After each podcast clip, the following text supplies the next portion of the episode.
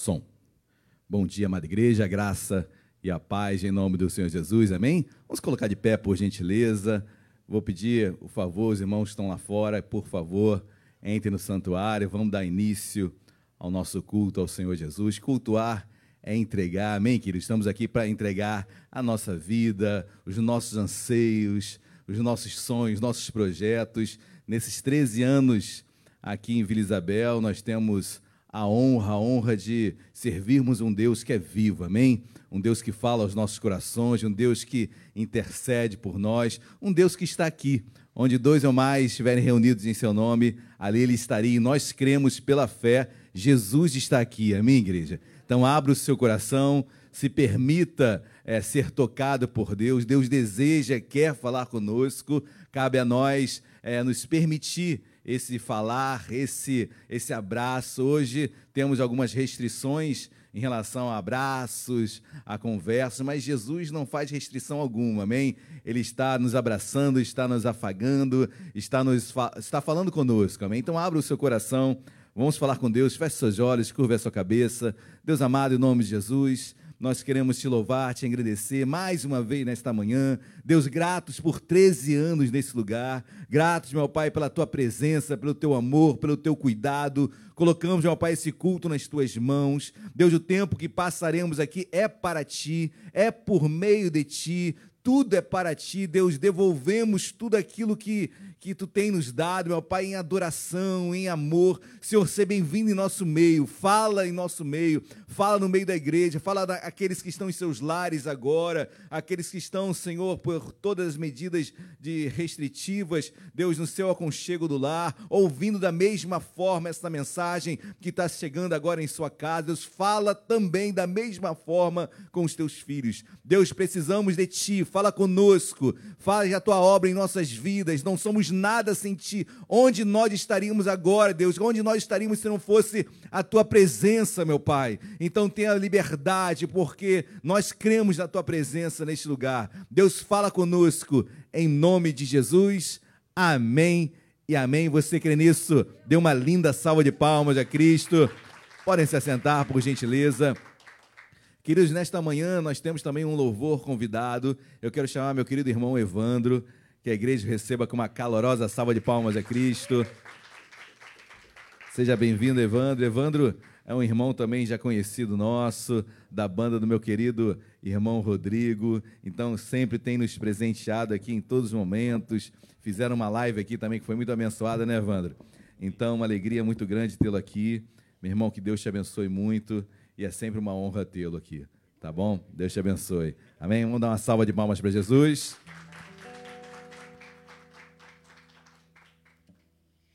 É motivo de muita alegria se encontrar aqui nessa manhã, manhã que fez o Senhor, e motivo mais especial ainda, que a igreja está fazendo 13 anos. Sou grato a Deus quando eu recebi esse convite, fiquei muito feliz porque nós vemos aí na rua comemoração em bares, é, em outros lugares que não exaltam o nome do Senhor, e quando tem uma festa dessa, eu tenho certeza que o céu fica em festa e, nós também estamos muito alegres nessa manhã. Se você puder ficar sobre os pés, vamos adorar o Senhor com bastante alegria. E ver mais um pouquinho de som de violão. Vamos adorar o Senhor com alegria nessa manhã.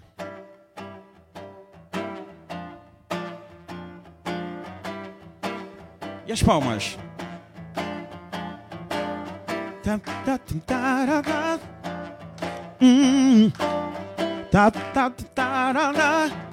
Deus enviou. Quem sabe? Seu filho amado para salvar-nos e perdoar. Na cruz morreu meus pecados, mas ressurgiu e vive com o Pai está. Vocês, porque Ele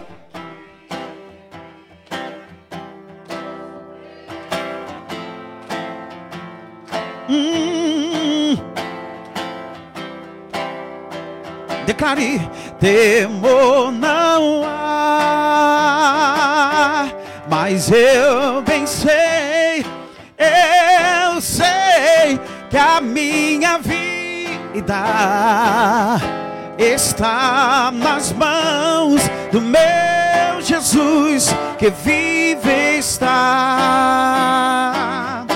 E quando enfim, alegria, irmãos, chega a hora em que a morte enfrentarei. Sem medo, então teremos o que, queridos? Terei vitória, verei a glória do meu Jesus que vive está porque ele vive. Quero ouvir. Tá lindo porque ele vive temor não há. Mas eu bem sei, mas eu bem sei, eu sei que a minha vida está nas mãos do meu Jesus que vive está. Eu quero ver as mulheres da casa, vai, porque ele lindo, lindo.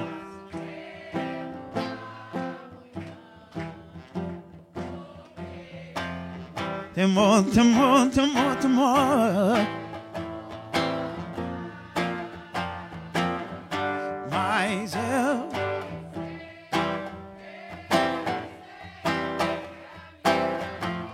Lindo, lindo, lindo.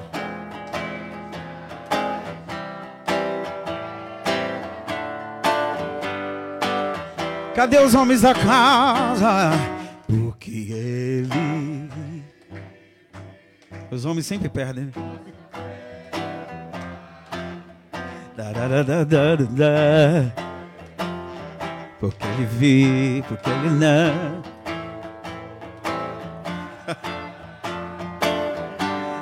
Mas eu bem sei, eu sei que a minha vida está. Esse é o dia que fez no Senhor. Alegremos e regozijemos nele todos numa só voz, vai!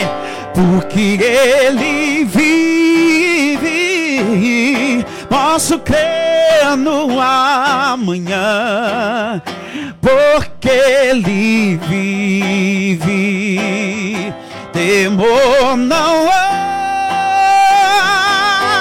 mas eu bem sei, eu sei que a minha vida está nas mãos do meu Jesus que vive está. A mãozinha lá em cima, lá em cima, lá em cima, porque ele vive. Obrigado, Jesus. Tudo que tem fôlego, louve o nome dele temor, não, não, não, não, não. Lindo, mas eu sei, eu sei que a minha vida.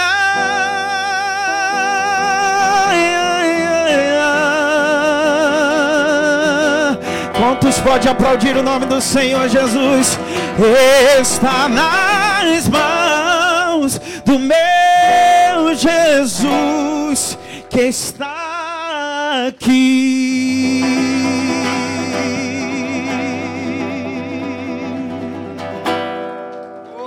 Aleluia! Louvado seja o nome do Senhor, Ele é digno de toda honra, de toda glória e toda adoração. E as palmas, vamos lá!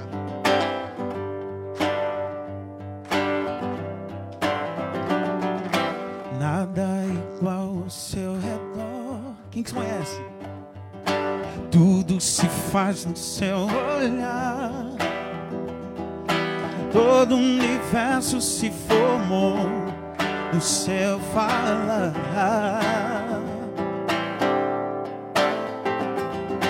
Teologia pra explicar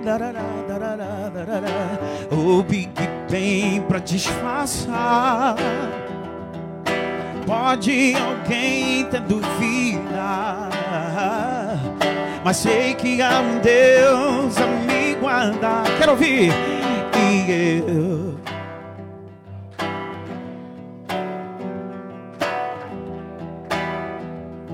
Só um pouquinho mais de grave no violão. Darará. No silêncio encontro resposta certa então. Se você sabe, cante comigo. Ei!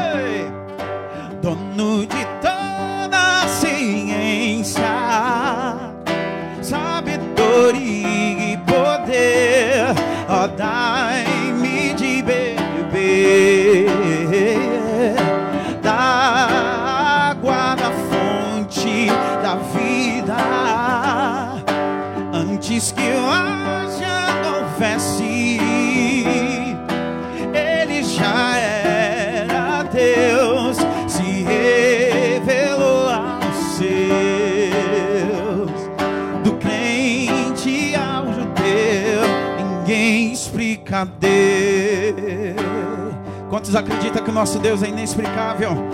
Mas mesmo sendo inexplicável, se fez carne para morrer na cruz por nós.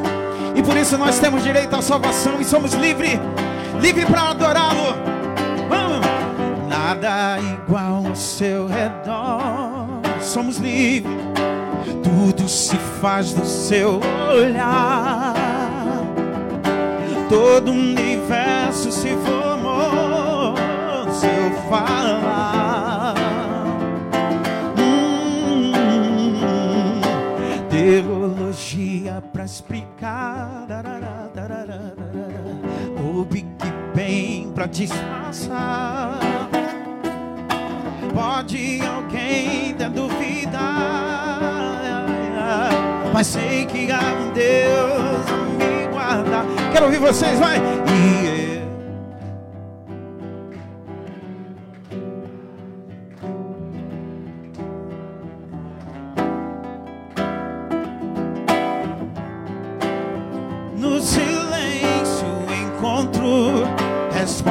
resposta certa então.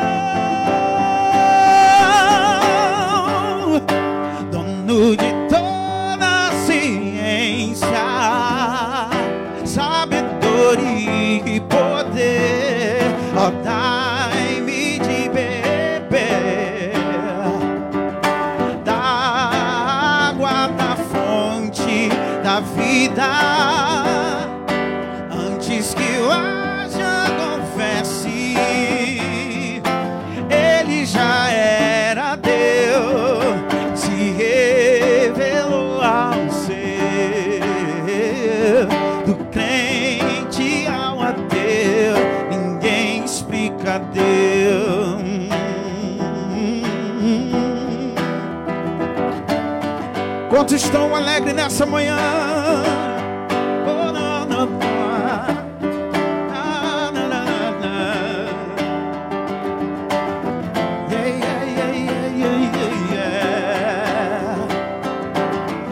Ninguém explica o seu agir, não.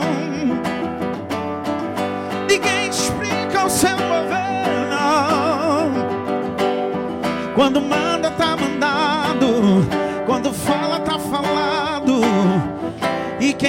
pode impedir o seu agir?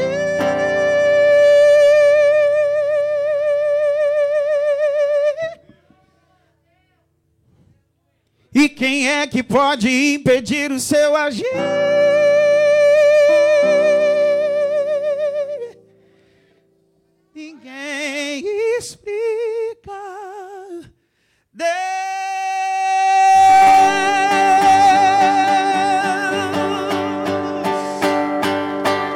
Nosso Deus é inexplicável.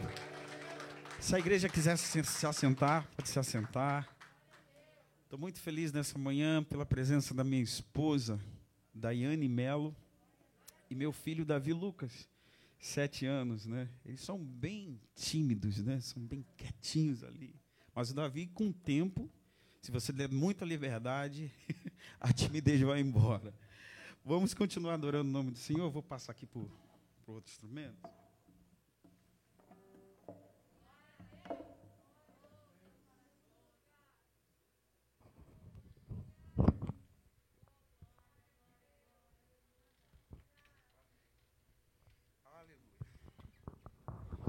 Eu acho que está sendo gravado ao vivo também, né? Para você que está na sua casa, adore conosco, exalte o nome do Senhor juntamente com a gente louvor bastante conhecido. Se você souber, não me deixe cantar sozinho.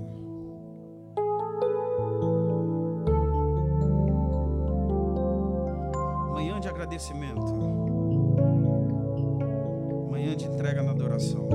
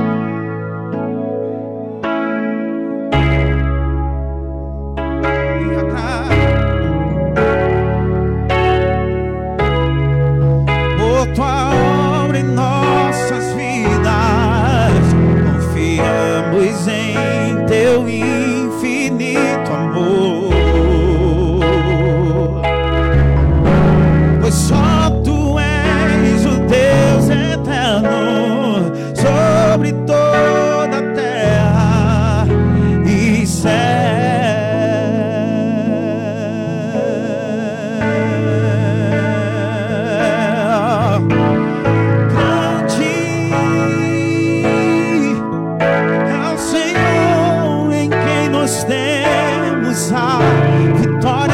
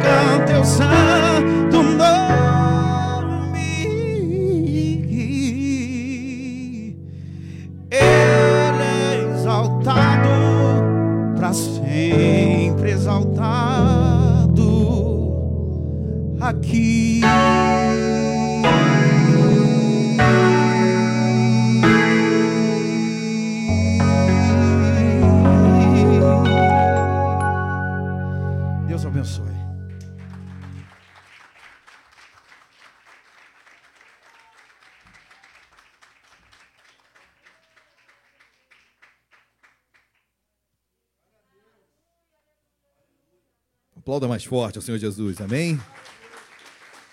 Glórias a Deus, amém. Fomos muito abençoados, amém? Bom louvarmos a Deus, bom elogiarmos a Deus, fomos criados para isso. Evandro, meu amado irmão, esposa, filho, louvado seja Deus pela vida de vocês, amém? Sempre um prazer, uma honra, o convite está renovado para sempre os irmãos, assim que é, desejarem estar aqui conosco, é uma alegria muito grande, um prazer enorme, amém? Certamente, eu sempre falo que o louvor é aquele camisa 10 do Flamengo, né, que deixa o atacante, hoje Pedro, depois Gabigol, na cara do gol para fazer o gol. Então, eu louvo a Deus por isso e certamente o louvor ele nos prepara para o momento principal da liturgia da igreja, que é a ministração da palavra de Deus. Nós temos a certeza que não há momento principal dentro da liturgia da igreja maior do que a ministração da palavra. Amém? Os louvores são belíssimos, e Deus habita em meus louvores, mas nós entendemos onde o momento onde a intervenção humana é a mínima possível é no momento da pregação da palavra de Deus. Eu sempre costumo falar, assim como diz João 1:1, né, no princípio era o verbo, o verbo estava com Deus e o verbo era Deus, o logos, a palavra, o verbalizar. Não há como eu me comunicar naturalmente de uma forma inteligível, não tem como você me entender se eu não verbalizar, se eu não usar verbos de ligação.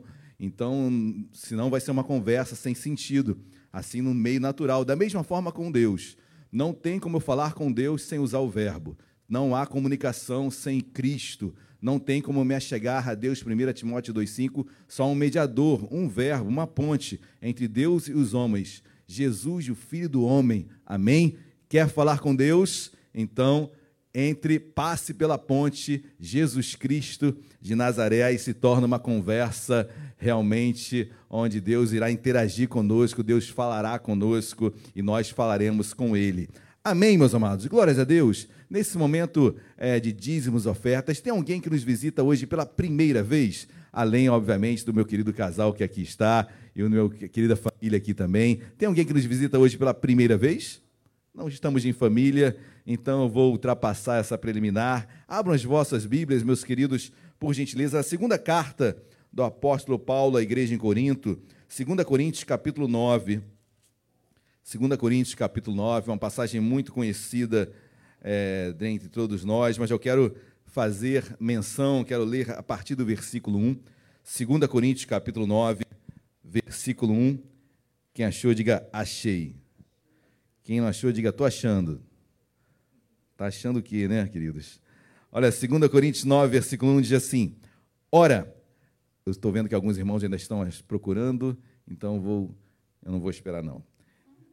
2 Coríntios 9, versículo 1 diz assim: Ora, quanta assistência a favor dos santos, é desnecessário escrever-vos, porque bem reconheço a vossa presteza, da qual me glorio junto aos macedônios, dizendo que a Caia está preparada desde o ano passado e o vosso zelo tem estimulado a muitos. Queridos, eu quero ler nessa preliminar apenas esses dois versículos. Interessante que Paulo vai se dirigir à igreja em Corinto ele vai declarar que a assistência ao favor dos santos seria até desnecessária é, falar sobre a assistência que a igreja de Corinto pre prestava aos macedônios.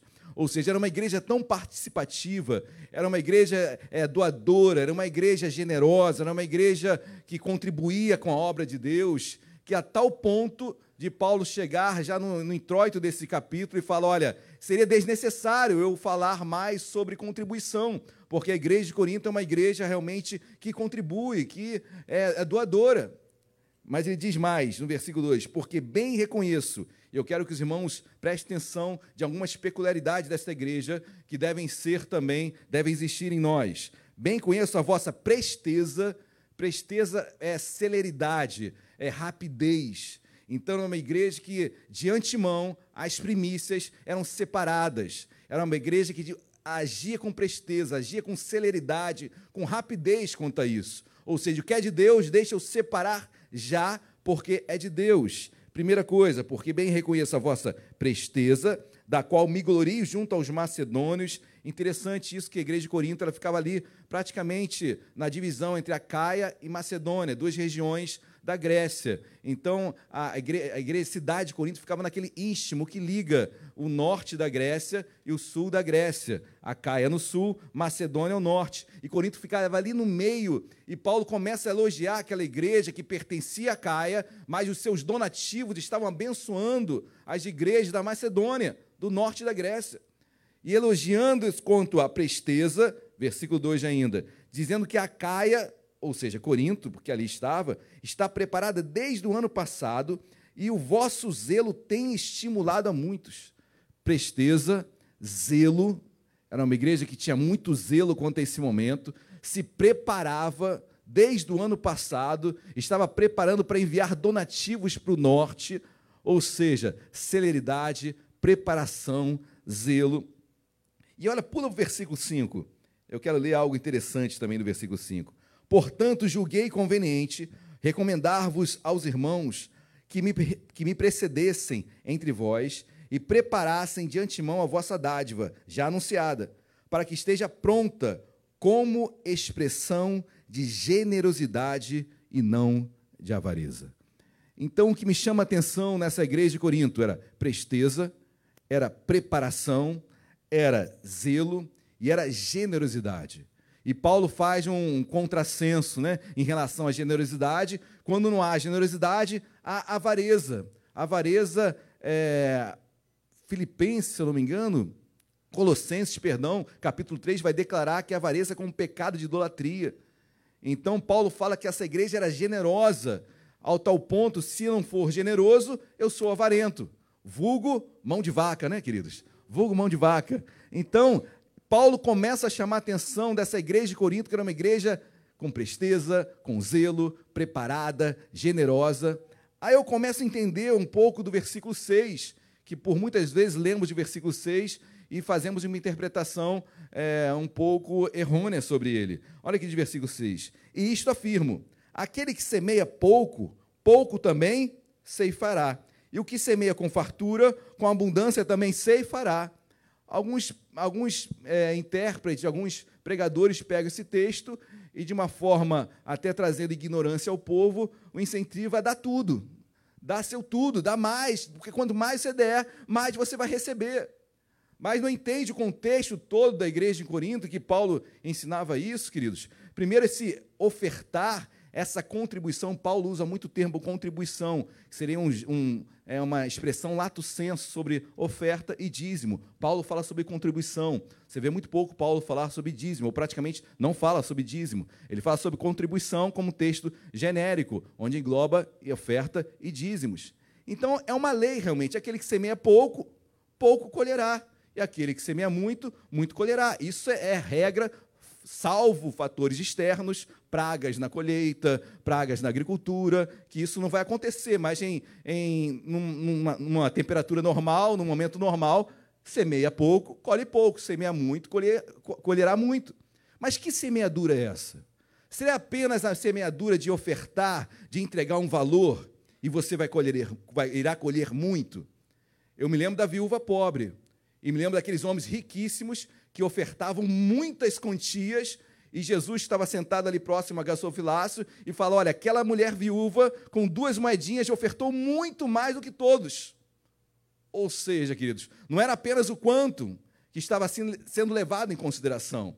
Esse semear está sim o quanto, o valor que você coloca aí, mas sobretudo, queridos, generosidade, presteza, sobretudo, zelo, motivação.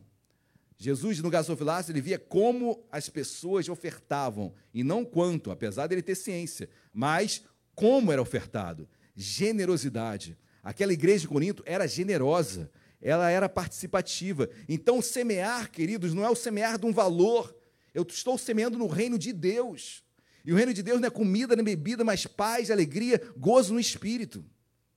Ou seja, no bojo de você colocar um valor aí, se não houver generosidade, se a sua motivação não for alegria, como o texto depois continua né, dizendo, né, tem que haver alegria e não tristeza, não por necessidade. Se você ofertar o quanto que seja, um valor enorme, uma quantia imensa, e se não houver alegria, se não houver generosidade, se não houver, se for por necessidade, se for por barganha, Deus não recebe. Esse semear é muito mais do que o valor. Esse semear muito para colher muito é muito além do valor. É o que o motiva, é o que está dentro do seu coração. E queridos, quando eu dizimo e oferto para esta igreja, assim, é, ainda mais no momento de que estamos vivendo em outubro, mês de aniversário, é muita alegria nos nossos corações.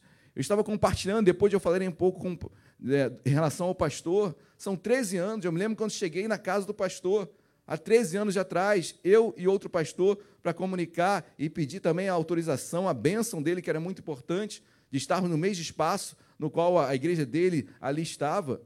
Olha, olha como é delicada uma situação e o pastor, com a sua generosidade, amor, nos recebeu de uma forma assim é, inacreditável aos olhos naturais, se não fosse Deus.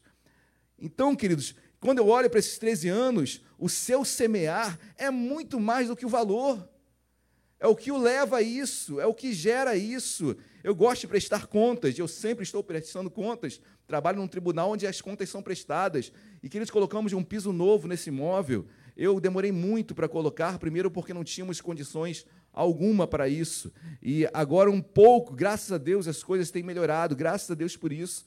E são desafios, são metas de desafios. Esse imóvel não é próprio. Eu oro para que um dia ele seja próprio nosso, Amém? Então, fazer um investimento de um piso no imóvel que não é próprio parece um investimento jogado ao ar, e por muito tempo eu pensei nisso, não, mas eu quero o melhor de Deus para as nossas vidas agora, amém? Eu quero viver o hoje, eu quero é, o momento de Deus para as nossas vidas é agora, é hoje.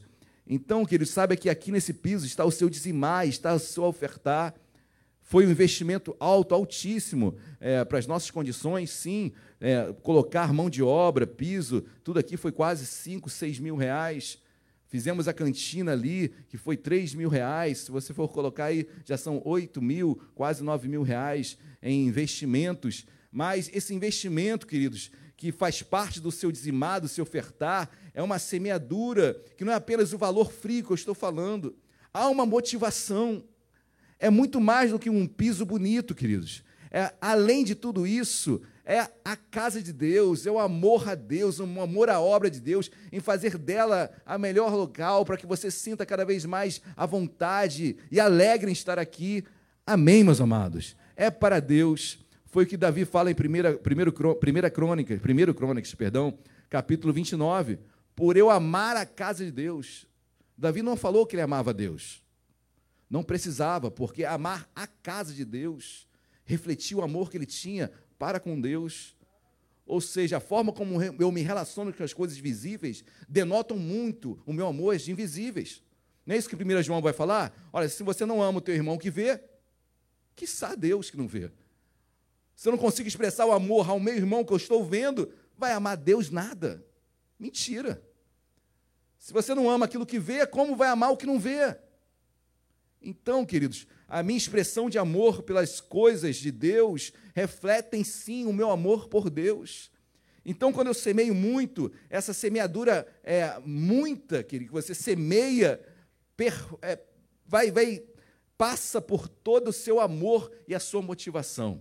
Amém? Não é tristeza, não é por necessidade, é por amor a Deus. Por isso nós dizimamos e ofertamos. E quando há essa presteza, quando há essa generosidade, quando há essa alegria, quando há esse zelo, queridos, a sua, você está semeando muito no reino de Deus. Amém? Glórias a Deus. Aí na sua poltrona, atrás dela, tem envelope de dízimo e de oferta. Separe com calma, se você quiser, por mais comodidade segurança, ali com o decano Ramiro, na máquina de débito, fique à vontade para dizimar e ofertar. Que Deus abençoe as nossas vidas. Vamos fazer um louvor aqui? Evandro, nos conduz aqui, por favor. Amém? Vamos aproveitar mais essa bênção do nosso irmão Evandro aqui em nosso meio. O que tiver no seu coração, meu amado, por favor.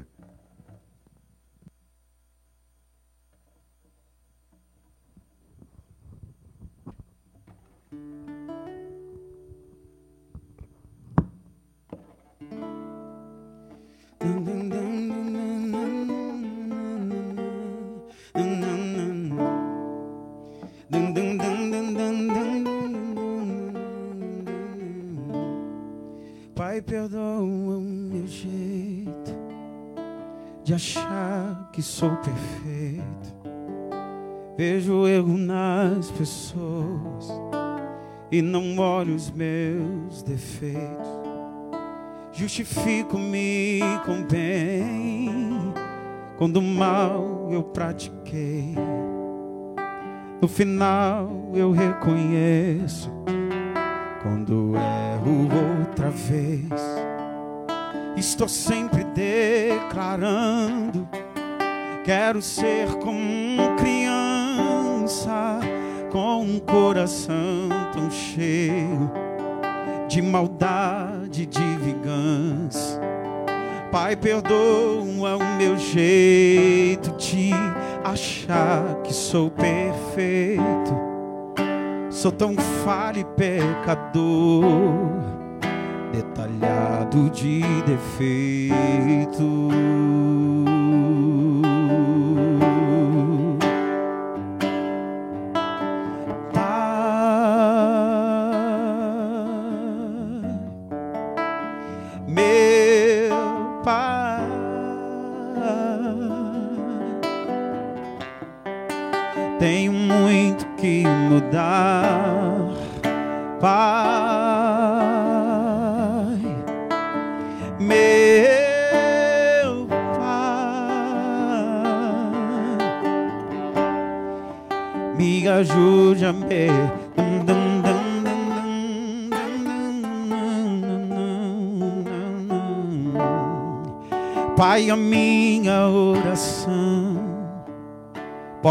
Parecer tão dura, é que essa realidade no meu peito só machuca.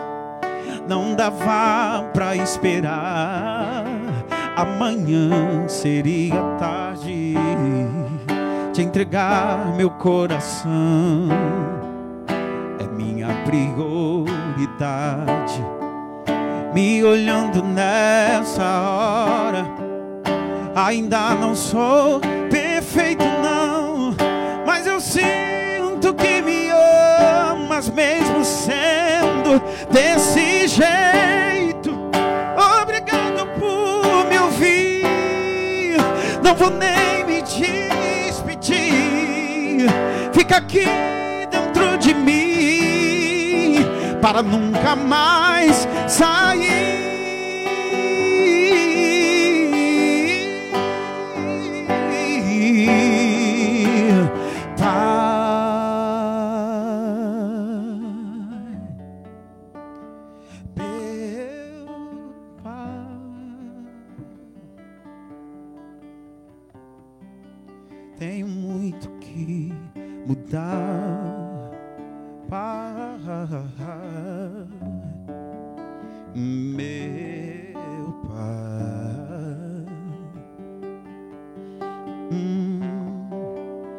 Me ajude a melhorar.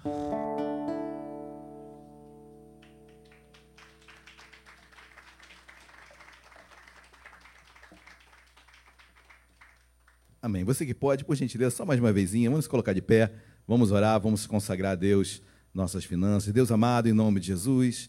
Nós queremos te agradecer, te louvar, porque tudo que temos, tudo que somos vem de ti, meu Pai. Tudo que é em nós, bendiga o teu santo nome. Deus, queremos colocar diante de ti, meu Pai, nossas ofertas, nossos dízimos. Deus, te agradecendo porque Deus tem sido um Deus bom para conosco. Deus, vê a nossa motivação. Deus, em cada dizimar, em cada ofertar, veja a nossa motivação, Deus.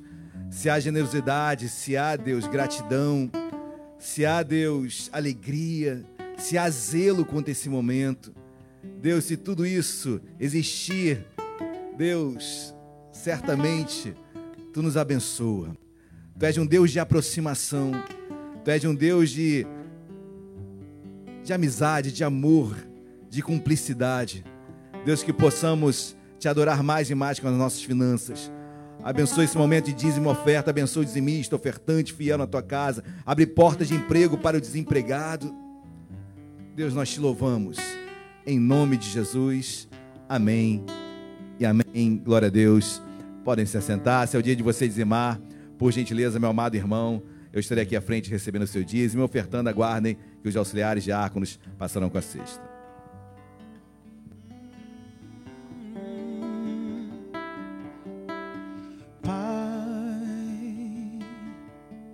Hum, meu Pai,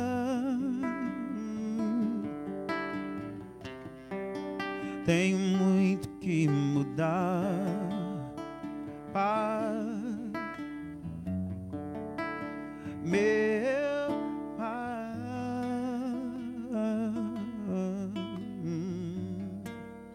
me ajude a melhorar. Amém. Muito obrigado, Evandro. Que Deus te abençoe a sua vida. Queridos, sem mais delongas, eu queria primeiro é, declarar minha alegria por esse momento, por esse dia, e quero chamar aqui nesse momento meu querido pastor Sidney, que a igreja o receba com uma calorosa salva de palmas a Cristo Jesus. Por favor, pastor.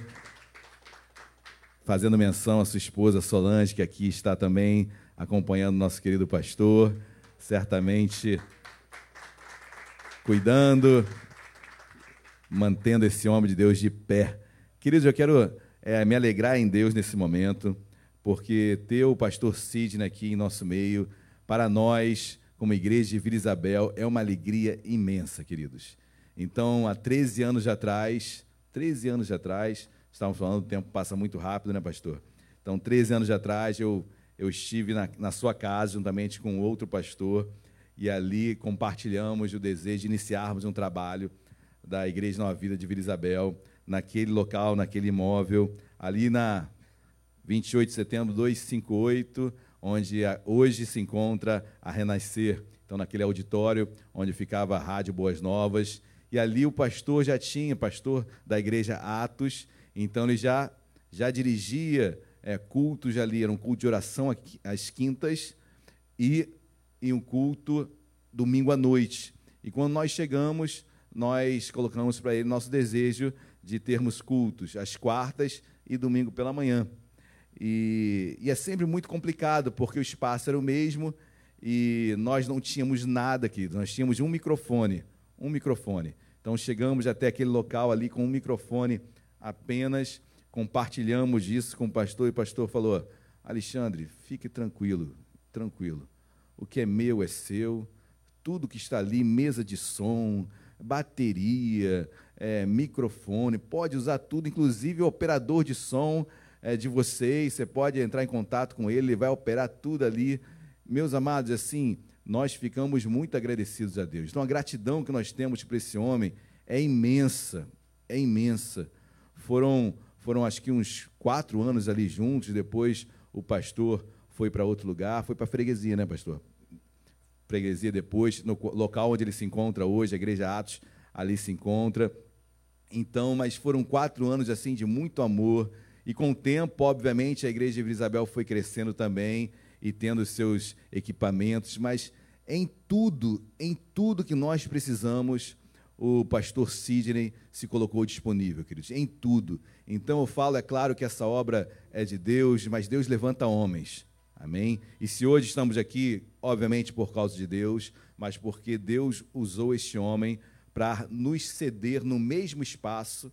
E os irmãos sabem como é complicado isso, no mesmo espaço, mais de uma igreja, e mesmo assim isso não foi empecilho algum é, para o pastor, e ele cedeu tudo para todos nós. Hoje estamos aqui, estava compartilhando com o pastor, temos uma igreja na comunidade dos macacos, temos uma igreja em Benfica, Fruto da onde, queridos? Daquele começo humilde, daquele começo do zero, daquele começo do nada, onde ninguém dimensionava estarmos aqui hoje. Então, esse humilde começo foi a primeira pregação que eu fiz em Vila Isabel, de Zacarias, capítulo 4. Não desprezais os humildes começos.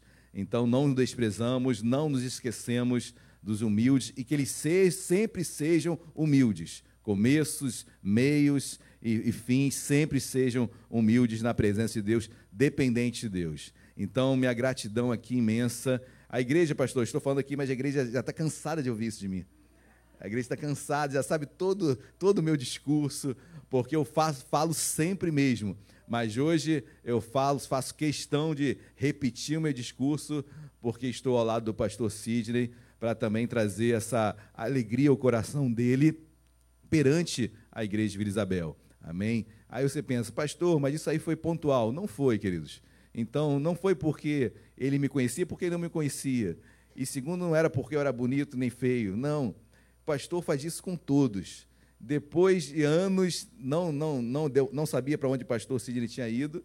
Aí o pastor Anderson, nosso pastor também que se batizou aqui, que foi levantado aqui, consagrado pastor, foi dirigir a igreja da freguesia.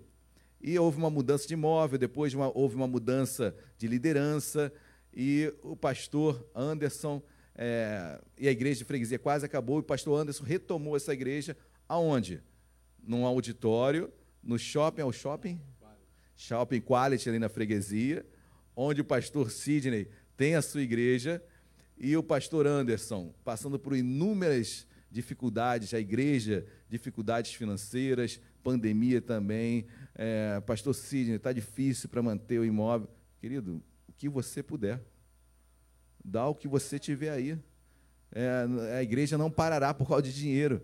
Então é, é algo, queridos, que está no coração desse homem, no coração dessa mulher, dessa família, dessa igreja, que é uma igreja é, fundada em lares, uma igreja que se reúne, reúne em lares. Tem um momento de domingo à noite, mas tem um momento é, principal que está nos lares em comunhão. Então, uma, uma grande família.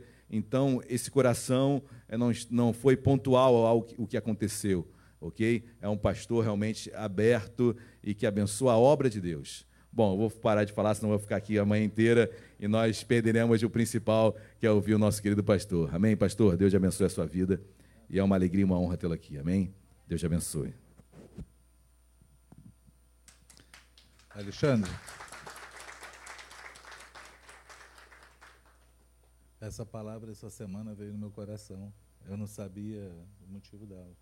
Eu queria deixar ela contigo. Jó 8, Jó capítulo 8, versículo 7. O teu, o teu primeiro estado, na verdade, terá sido pequeno, mas o teu último crescerá sobremaneira. Amém? Recebe aí, em nome de Jesus. Pais, queridos. Bom, não vou nem me apresentar, né? Alexandre já teve a, a ousadia de fazê-lo. Embora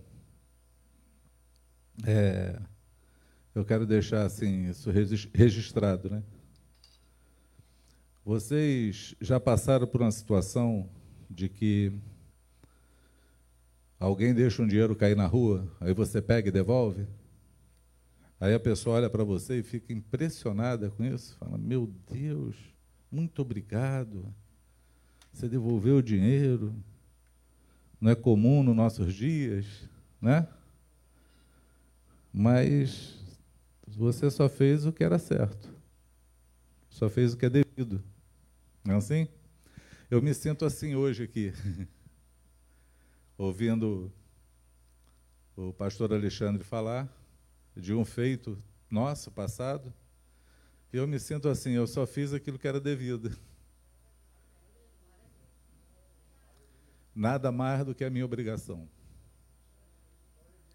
Eu tenho uma frase que eu sempre falo, que diz assim: não pode a faca falar para o açougueiro que belo bife nós cortamos. não pode. Nós somos só instrumentos na mão do Senhor para fazer a sua vontade. Porque tudo que temos é dele. Como o próprio pastor falou aqui, tudo vem dele, tudo é por meio dele, tudo é para ele. Né? Paulo, Paulo, na verdade, o apóstolo diz assim: se tudo que você tem você recebeu, do que te glorias? De nada, tudo que temos vem do Senhor. Amém? Então, me sinto assim privilegiado por ouvir falar dessa, dessa, desse feito, né, dessas coisas. É um privilégio ouvir, porque é um privilégio saber que a gente está fazendo a vontade de Deus. Não me sinto honrado, porque honra é algo que você mereceu receber, né? Você quando é honrado é porque você teve mérito para aquilo. Mas não é mérito algum. A honra é para o Senhor, né? Então é um privilégio estar aqui. É um privilégio poder servir os irmãos em qualquer situação. Amém? Fica aí a, a minha gratidão. E às vezes nós temos é, esses esses problemas na nossa vida, né? Querer ver retorno daquilo que fazemos, né? Um dia alguém elogiar, né? Isso é comum no meio dos homens, né? Mulher gosta do elogio do marido, né? Não é assim? Marido também, quando faz alguma coisa certa, quer que a mulher elogie. Né? Pô, consertou a pia, a, a, a torneira que estava pingando, né? Há seis anos, mas consertou. mas consertou, pô, está consertada. Os homens gostam de elogios, né, de ser elogiados. Mas um dia, certamente, nossa vida vai passar como um filme diante de nós. Ela vai passar porque o próprio Deus vai fazer isso. E nós temos que viver a cada dia para que nesse dia nós tenhamos, pelo menos, o prazer de ver as cenas passarem. Ela puxa, fiz certo. Amém? É, eu quero orar antes de começar a falar do meu tema. Sei que nós já oramos bastante aqui, mas oração nunca é demais, né? Oração é sempre bom. Eu oro ao Senhor para que Ele abra as portas da palavra diante de nós. Eu te peço, Senhor, que Tu me dê inspiração e graça para falar da Tua parte, para comunicar a Tua palavra. Eu te peço, Senhor, que ninguém consiga se esconder, fugir ou se esquivar do confronto, um encontro contigo na manhã desse dia. Porque certamente tu tem uma palavra para o nosso coração e tu quer falar hoje. E, Senhor, aprove a ti eu ser hoje esse interlocutor da tua palavra. Então, segue conosco, nos agracia, nos abençoa nessa manhã, em nome de Jesus. Você pode dizer amém? É, eu creio que há 15 dias atrás, acho que foi isso, o Senhor colocou essa, essa ministração no meu coração. Vou roubar um copo d'água desse aqui, eu não sei de quem é, não. Deve ser para mim mesmo, né? Melhorou. O Senhor me colocou um tema no coração eu acredito que é um tema para os nossos dias, porque ele fala muito dos nossos dias, né? Fala é um tema que fala para a gente voltar à comunhão. Na verdade, tudo começou eu pensando na bênção apostólica. Eu sou, eu sei que, que é uma tradição, né? De se dar uma bênção apostólica no, no final de uma, de uma reunião, de um culto. Embora eu nunca lembro dela. Né? Eu estou impressionado aqui com Alexandre, que ele lembrou o nome da minha esposa. Se fosse o contrário, eu vou passar, pelo menos daqui para o final do ano, eu consigo decorar. Eu falo, daqui a 10 minutos já esqueci. Já. Como é que tem o nome mesmo de novo? Já pergunto de novo o nome. E vendo, lendo a benção apostólica, né? lendo é, Coríntios, 2 Coríntios 13, 13, fui ler a benção e a benção diz assim: a graça do Senhor Jesus Cristo e o amor de Deus e a comunhão do Espírito Santo seja com todos vós. É uma bênção apostólica que Paulo dá sempre no final das suas cartas, particularmente em 2 Coríntios 13, 13, ele termina falando isso.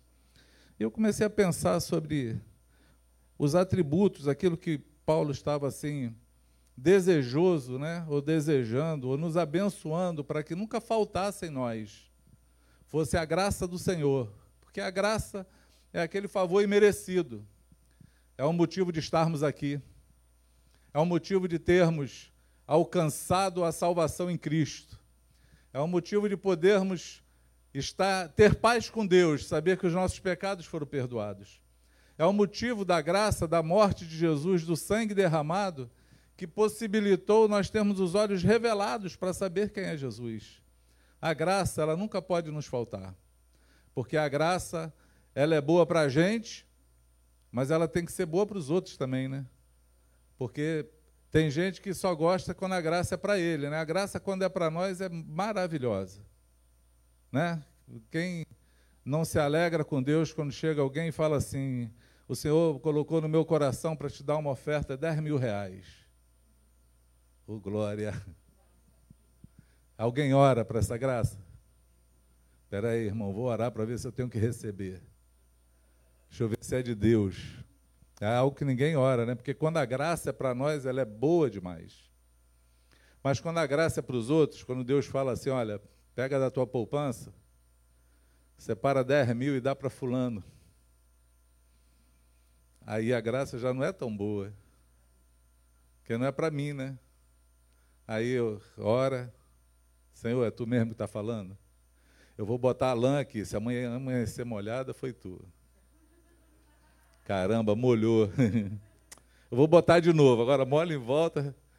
É a graça, que dificuldade dessa graça sair de você. Mas o apóstolo ele deixa uma benção sobre a nossa vida, que a graça do Senhor seja contigo. Amém? Saiba receber a graça do Senhor, mas saiba também compartilhar a graça. Porque a graça ela é para todos. É para todo o ser que respira. É para todos que estão ao teu alcance, é para todos que estão à tua volta. A graça do Senhor, ela serve para todos, mas serve para você também. Serve para você se lembrar na hora das tuas aflições, na hora dos teus erros, que a graça ela é suficiente para tudo. Para tudo.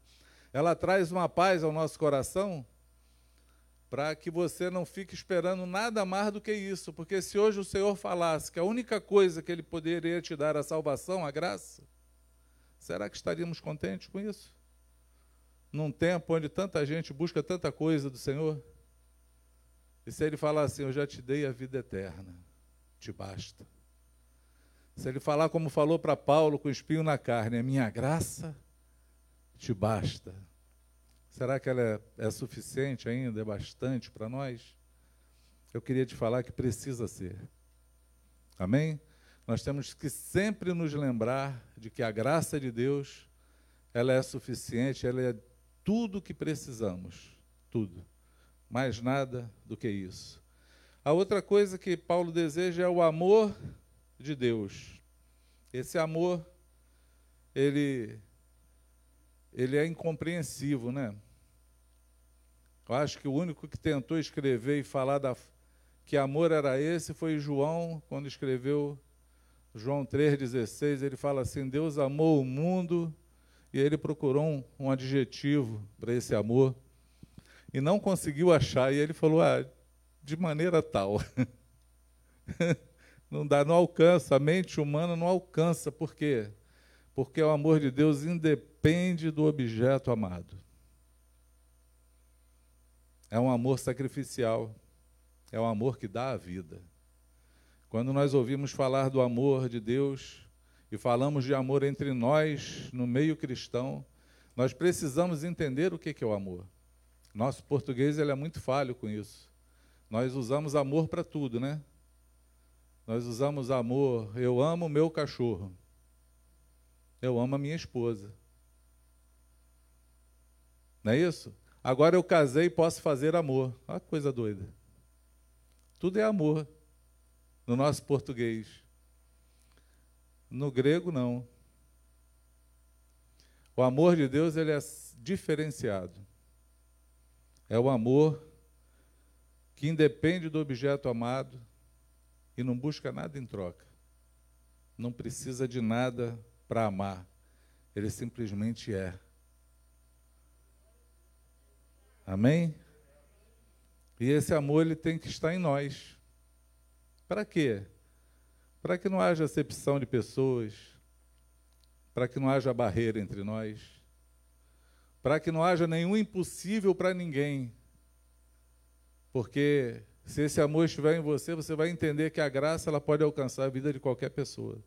A mais difícil possível.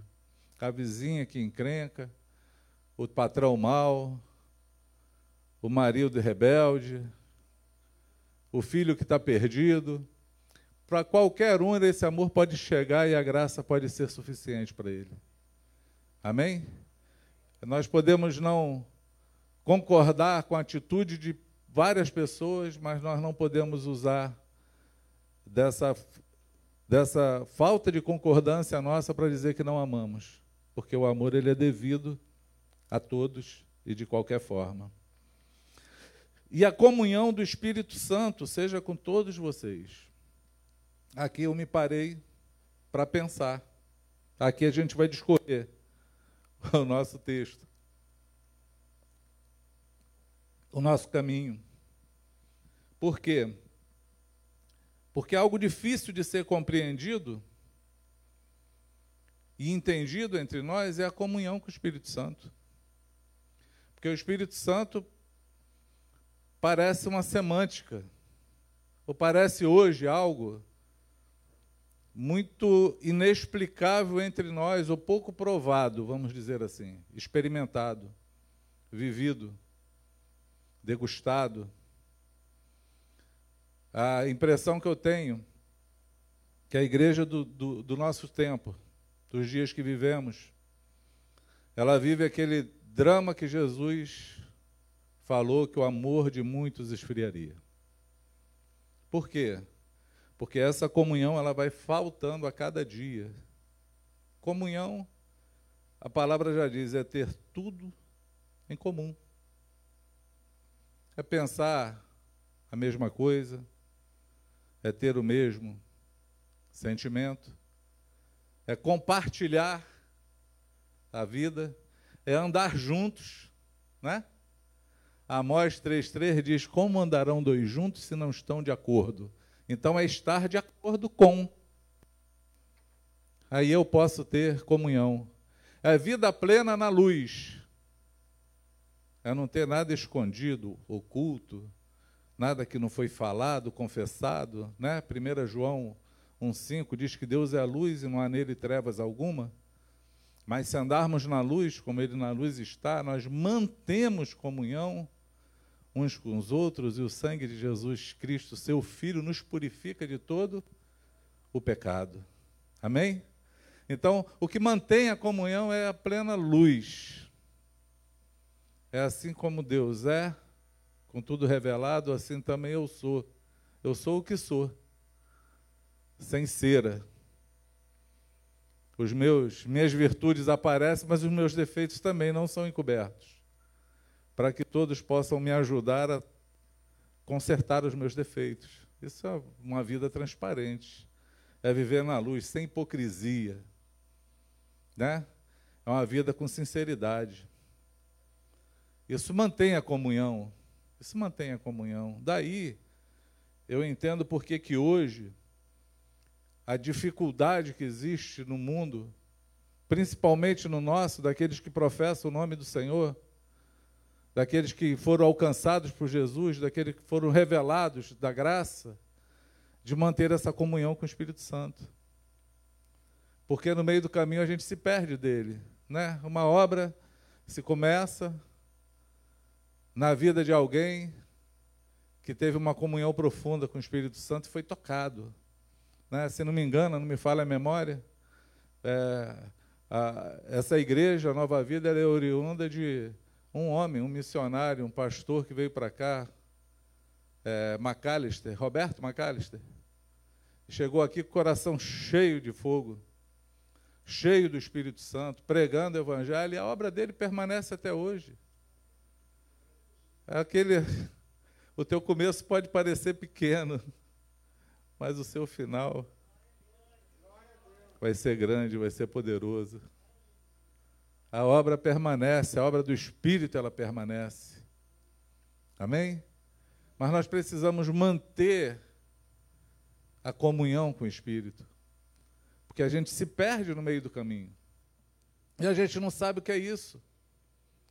Parece que, por falta de referência de pessoas cheias do Espírito Santo, a gente começa a ficar vagueando e se perde algumas coisas, né? Porque a comunhão do Espírito ela é aquilo que completa a obra de Deus em mim. Porque não é o Espírito Santo que nos convence do pecado, da justiça e do juízo.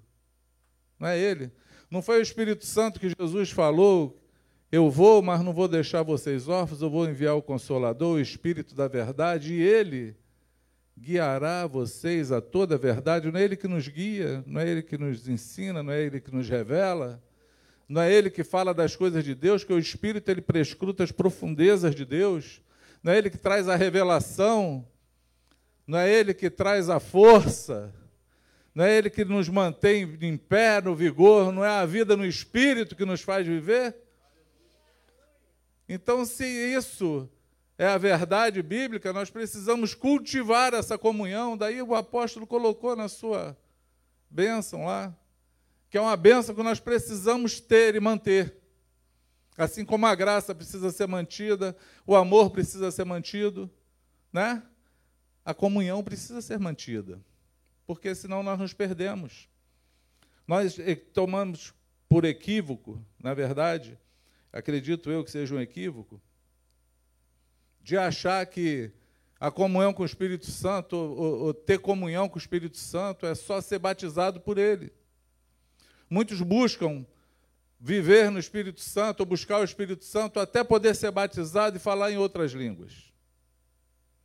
É só uma evidência.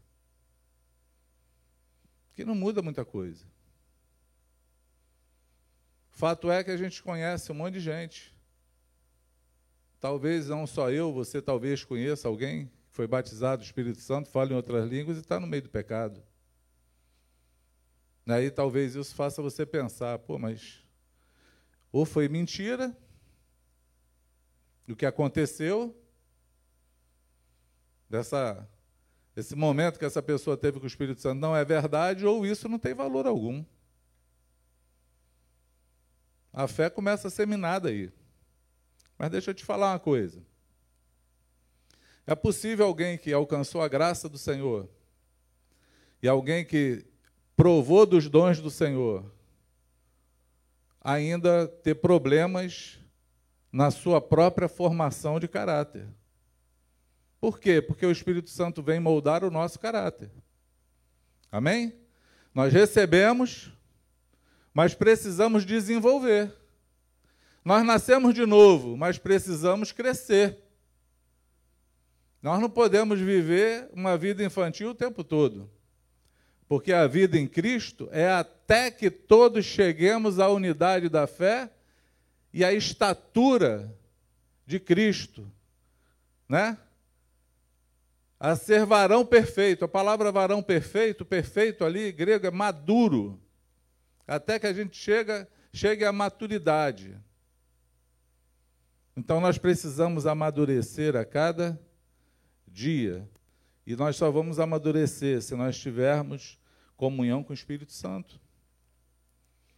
E eu baseio aquilo que eu vou te falar, por exemplo, com a igreja de Coríntios. Paulo escreve a uma igreja que, quando você lê a carta, você só sabe que é uma igreja porque ele começa falando que vocês são santos, chamados pelo Senhor, como todos aqueles no mundo todo foram cheios da graça do Espírito Santo. Ele começa falando com a igreja, mas quando ele começa a falar dos problemas da igreja, a gente olha assim e fala: Meu Deus, que coisa doida. Eram, eram irmãos cheios de dons, provaram bastante dons. Por isso que os dons eles não podem turvar a nossa, a nossa vista. Porque entre ser usado e aprovado por Deus, Existe uma lacuna grande. Deus usa qualquer um, amado. Deus usa quem Ele quer. Deus usa o incrédulo. Você pode dizer amém? Deus usa a mula. Ele faz o animal falar. Usa ou não usa? Usa. Porém, aprova poucos. O ser usado não faz muita diferença para quem quer ser aprovado. Porque melhor é ser aprovado do que simplesmente ser usado em alguma coisa. E o Senhor busca de nós aprovação, perfeição. Mateus 5, Jesus termina falando: Seja perfeito, como o vosso Pai no céu é perfeito. Amém? Paulo, em 2 na, em, no, em Filipenses capítulo 2, ele fala de sorte que tenhamos o mesmo sentimento de Cristo Jesus. Ele quer o quê? O mesmo envolvimento de Jesus no, no coração, no nosso coração, o mesmo que ele teve. Ele busca uma qualidade em todos nós. Por quê? Porque Deus nos aceita como somos. Ele nos aceita, ele nos ama como somos. Mas ele não quer que nós tenhamos uma vida dessa maneira. Ele quer que nós sejamos simplesmente como Jesus. Ele deseja isso. Ele quer que nós cheguemos à maturidade. Ele quer que nós alcancemos a estatura de varão perfeito. Essa é uma meta de todo cristão. Essa é uma meta de todo aquele que conhece Jesus. É poder um dia falar, como o apóstolo falou: Eu não vivo mais, mas Cristo vive em mim. Porque a vida que eu vivo, eu vivo pela fé do Filho de Deus. Esse é o anelo, o desejo do coração de Deus e deve ser o anelo, o desejo do nosso coração. E o protesto que ele faz para isso, é o protesto que eu morro a cada dia. Porque a cada dia nós temos que morrer para que Cristo viva em nós. A cada dia nós temos que crucificar o nosso eu, o nosso ego, as nossas vontades, os nossos desejos, as nossas intenções, para que Cristo possa ser formado em nós. Só existe uma possibilidade disso acontecer se a comunhão com o Espírito Santo estiver mantida em nós. Se ele de fato permanecer em nós. Se de fato você quer viver uma vida com ele. Você pode dizer amém? Porque nada é possível na nossa vida se não for com ele. Gênesis 1:1 diz: A terra era sem forma e vazia, e o Espírito de Deus pairava sobre as águas. E disse Deus: haja luz. E houve luz. Nós somos essas pessoas que éramos sem forma e vazio, mas o Espírito de Deus chocou sobre a nossa vida, nos deu clareza de quem era Jesus para que nós tivéssemos nascido de novo. E a gente pode hoje cantar a música do André Valadão, Eu Nasci de Novo. Sou nova criatura. Amém? Nasci de novo, mas não vou viver criança o tempo todo, eu tenho que crescer. Porque o Espírito Santo ele tem que continuar conosco para vir formando tudo na nossa vida. E aí o Senhor vai falando, a palavra dele, criadora, criativa, ela vai tornando vida em nós tornando vida. E acredito pela falta disso, por exemplo, a igreja de Coríntios, eu, me, eu relacionei aqui algumas coisas que eles viveram por negligenciar isso, e o apóstolo está ali doando o seu tempo e alertando esses irmãos sobre a vida deles. Imagina que alguém que foi encontrou o Senhor, foi batizado, foram cheios do Espírito Santo, cheios de dons, mas ainda tinham na vida deles algumas práticas: infantilidade, divisão, discórdias, arrogância. Juízo pagão, eles levavam os irmãos aos, aos tribunais ímpios para resolver os problemas, não tinham sabedoria para resolver os seus problemas. E Paulo, quando fala sobre esse assunto, ele fala, ele fala, ele, ele toca na raiz do problema, ele está falando no, no amor devido, ele está falando na sujeição devida a Deus, cristão. Ele fala assim: vocês levam os irmãos e levam diante de um tribunal injusto. Aí ele fala: acaso vocês não sabem que os injustos não herdarão o reino de Deus? E ele faz uma pergunta: por que, que você não sofreu dano? Por que, que você não sofreu injustiça? Mas vocês fazem danos e aos irmãos.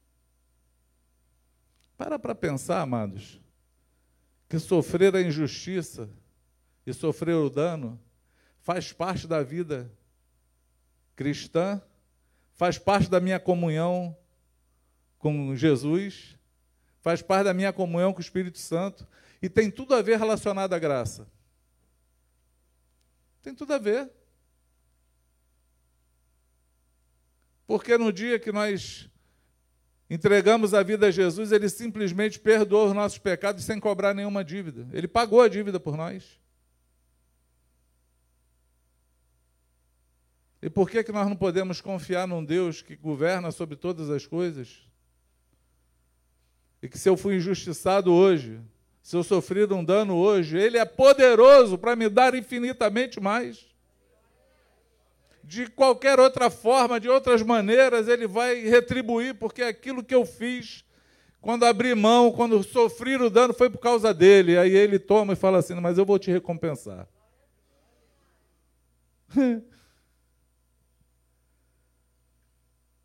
faz, seguro do teu carro. Aí quando alguém bate estando errado ou certo, o seguro paga. Aí você está garantido, nem briga com, nem briga com o ofensor que bateu no teu carro. Mas com os irmãos a gente não trata assim porque esquece que tem um seguro no céu. Esquece que tem um Deus que vê todas as coisas. E que fala: eu recompenso, eu retribuo. Simplesmente obedece. Amém? Eles tinham um problema de moralidade. Tinha um sujeito que deitava com a mulher do, do pai, tinha aqueles que se deitavam com a prostituta, né?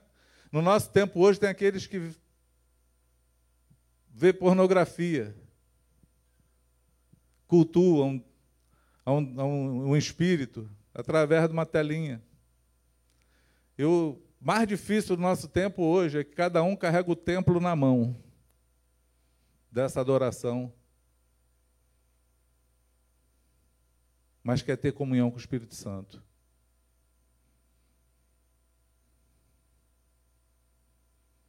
Vai quebrando, vai quebrando os seus, os seus votos. Eles tinham problema com coisas sacrificadas a ídolos, eles queriam abandonar a esposa por qualquer motivo. Hoje, hoje isso já virou banal, né? Se divorciar, casar de novo, já virou banal. Naquele tempo eles estavam até perguntando para o apóstolo: a gente pode largar a mulher? A mulher é ímpia, não, não quer. E está Paulo lá, ralando lá com eles, falando: não, fica tranquilo, casou, fritou.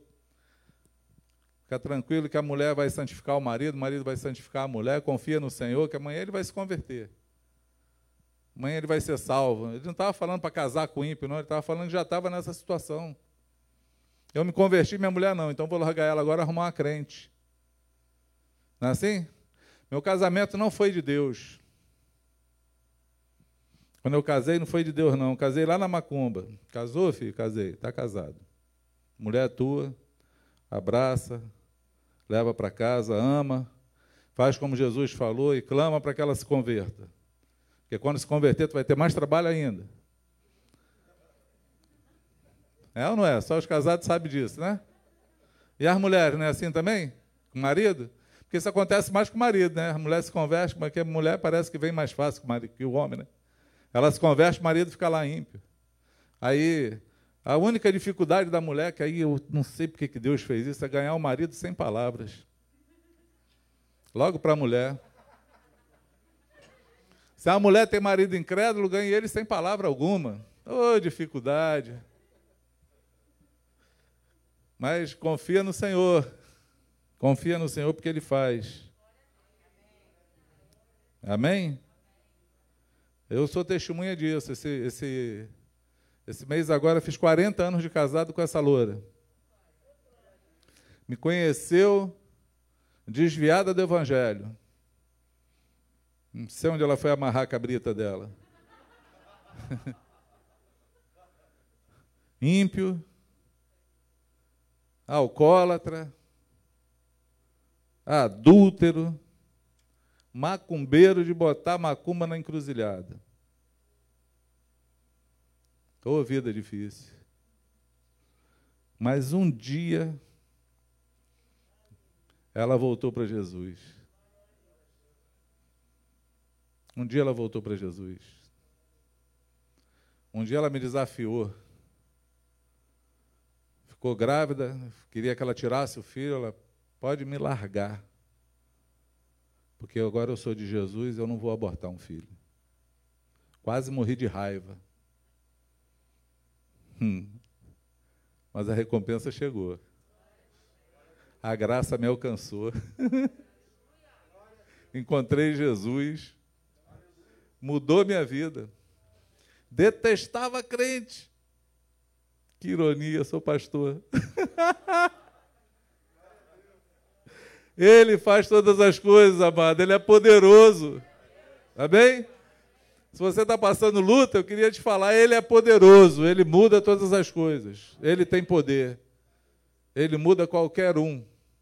Qualquer um.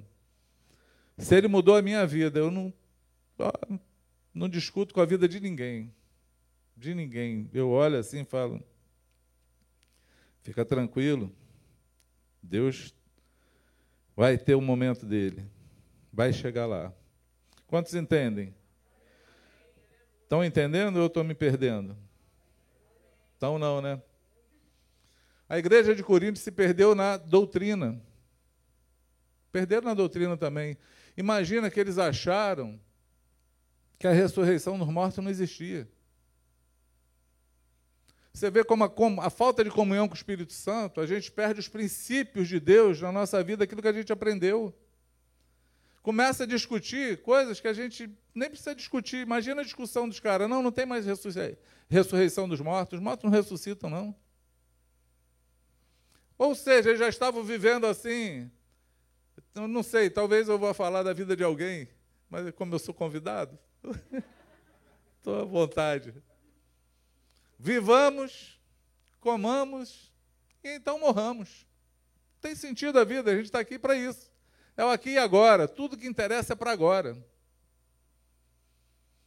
A vida sem o Espírito Santo, amado, sem essa comunhão faz isso, ela perde o sentido. Ela não tem sentido de futuro, ela não tem sentido de ressurreição, ela não tem sentido de construir um tesouro no céu, ela não tem sentido de que o juízo de Deus vai vir sobre a terra, ela não tem mais sentido nenhum. Ela, as pessoas acham que posso fazer o que eu quero. É só não falar com ninguém. Se o pastor não souber, ninguém da igreja souber, a vida segue. Como se não fosse prestar conta um dia da sua vida diante do Senhor. É rudimento da fé. Rudimento quer dizer, são as primeiras coisas, é o A, E, I, O, U, é o básico. Juízo eterno. É básico. Todos nós temos que viver e conviver sabendo que um dia vamos ser julgados e vamos dar conta de tudo que fazemos, inclusive das palavras que falamos. Toda palavra frívola que o homem falar, ele vai dar conta dela no dia do juízo. Jesus falou disso. Tudo que está oculto vai ser manifesto à luz. Não tem nada, nenhuma obra escondida que não seja revelada. Jesus falou, e se não for agora, vai ser no juízo. Porque diz que no dia do juízo de Deus, os segredos dos homens vão ser revelados. Isso traz temor.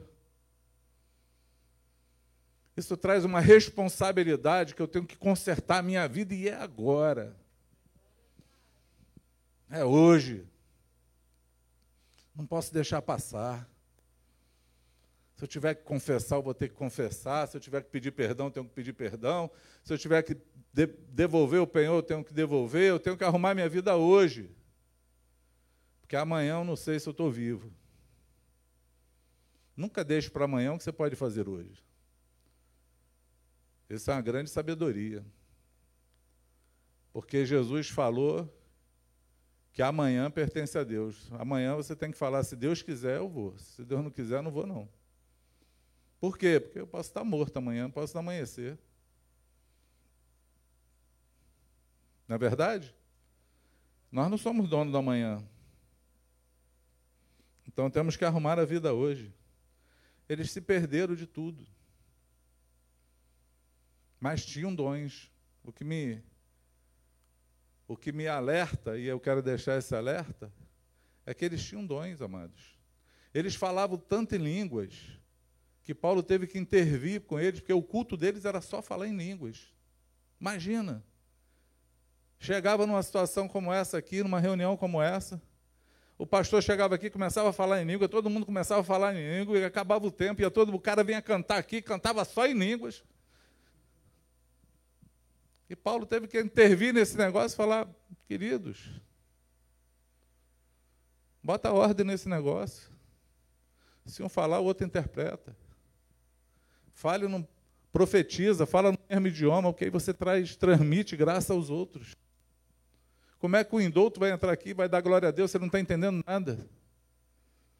Como é que o ímpio vai entrar aqui e saber que Deus está nesse lugar se ninguém fala de Deus para ele e a fé vem pelo ouvir, ouvir vem pela palavra? Você tem que falar de Deus, você tem que anunciar a palavra, você tem que profetizar, tem que abrir tua boca. Não é assim? Está o eunuco lá, andando lá, no caso de Filipe, lá, eunuco lá no deserto. E aí o texto está tá escrito exatamente assim, Filipe abrindo a sua boca, começou a explicar para ele aquilo que ele estava lendo. Como é que você fala de Jesus? Como é que você explica as coisas abrindo a boca e falando? Sem medo. Porque o Senhor coloca a palavra na tua boca. Esse Espírito, esse Espírito Santo, você quer ter comunhão, ele dá a palavra na hora certa. Amém? Eu já falei versículo bíblico tratando, pastoreando a pessoa e corri para casa, pra, nunca tinha lido. Entrei no carro, olhei para Solange e falei assim: eu tenho que chegar em casa e pegar a Bíblia. Por quê? Porque eu falei um negócio aqui, eu não sei se é verdade, eu nunca li. E se não for, eu tenho que voltar lá e falar que está errado, que é mentira. Falei, pensei que era e não é. Desesperado. E aí, uma noite chorando, porque quando abri estava escrito exatamente o que eu falei. Com o endereço certo. Endereço certo. O Espírito Santo coloca a palavra na tua boca. Amém? Se você tem comunhão com Ele, não tenha medo. Deixa Ele conduzir tua vida. Quantos me entendem? essa essa realidade de hoje, ela nos assusta e a gente precisa novamente saber que é o Espírito Santo. Precisa ter comunhão de novo com ele. Né? Nós precisamos saber que o Espírito Santo é, é o Deus que vive em nós. Jesus falou, estou falando um monte de versículos sem dar o endereço para vocês, né? João 14, João 14, 16 a 19, Jesus fala assim: Quem achou diz amém, quem não achou diz misericórdia. Quem acreditar no que eu vou ler, leio junto. Acredite, depois confere, vê se está escrito isso mesmo. Jesus fala assim: Eu rogarei ao Pai, e Ele vos dará outro consolador, para que fique convosco para sempre. O Espírito da Verdade, que o mundo não pode receber porque não o vê, nem o conhece, mas vós conheceis porque habita convosco e estará em vós. Não vos deixarei órfãos, voltarei para vós. Ainda um pouco e o mundo não me verá mais, mas vós me vereis, porque eu vivo e vós vivereis.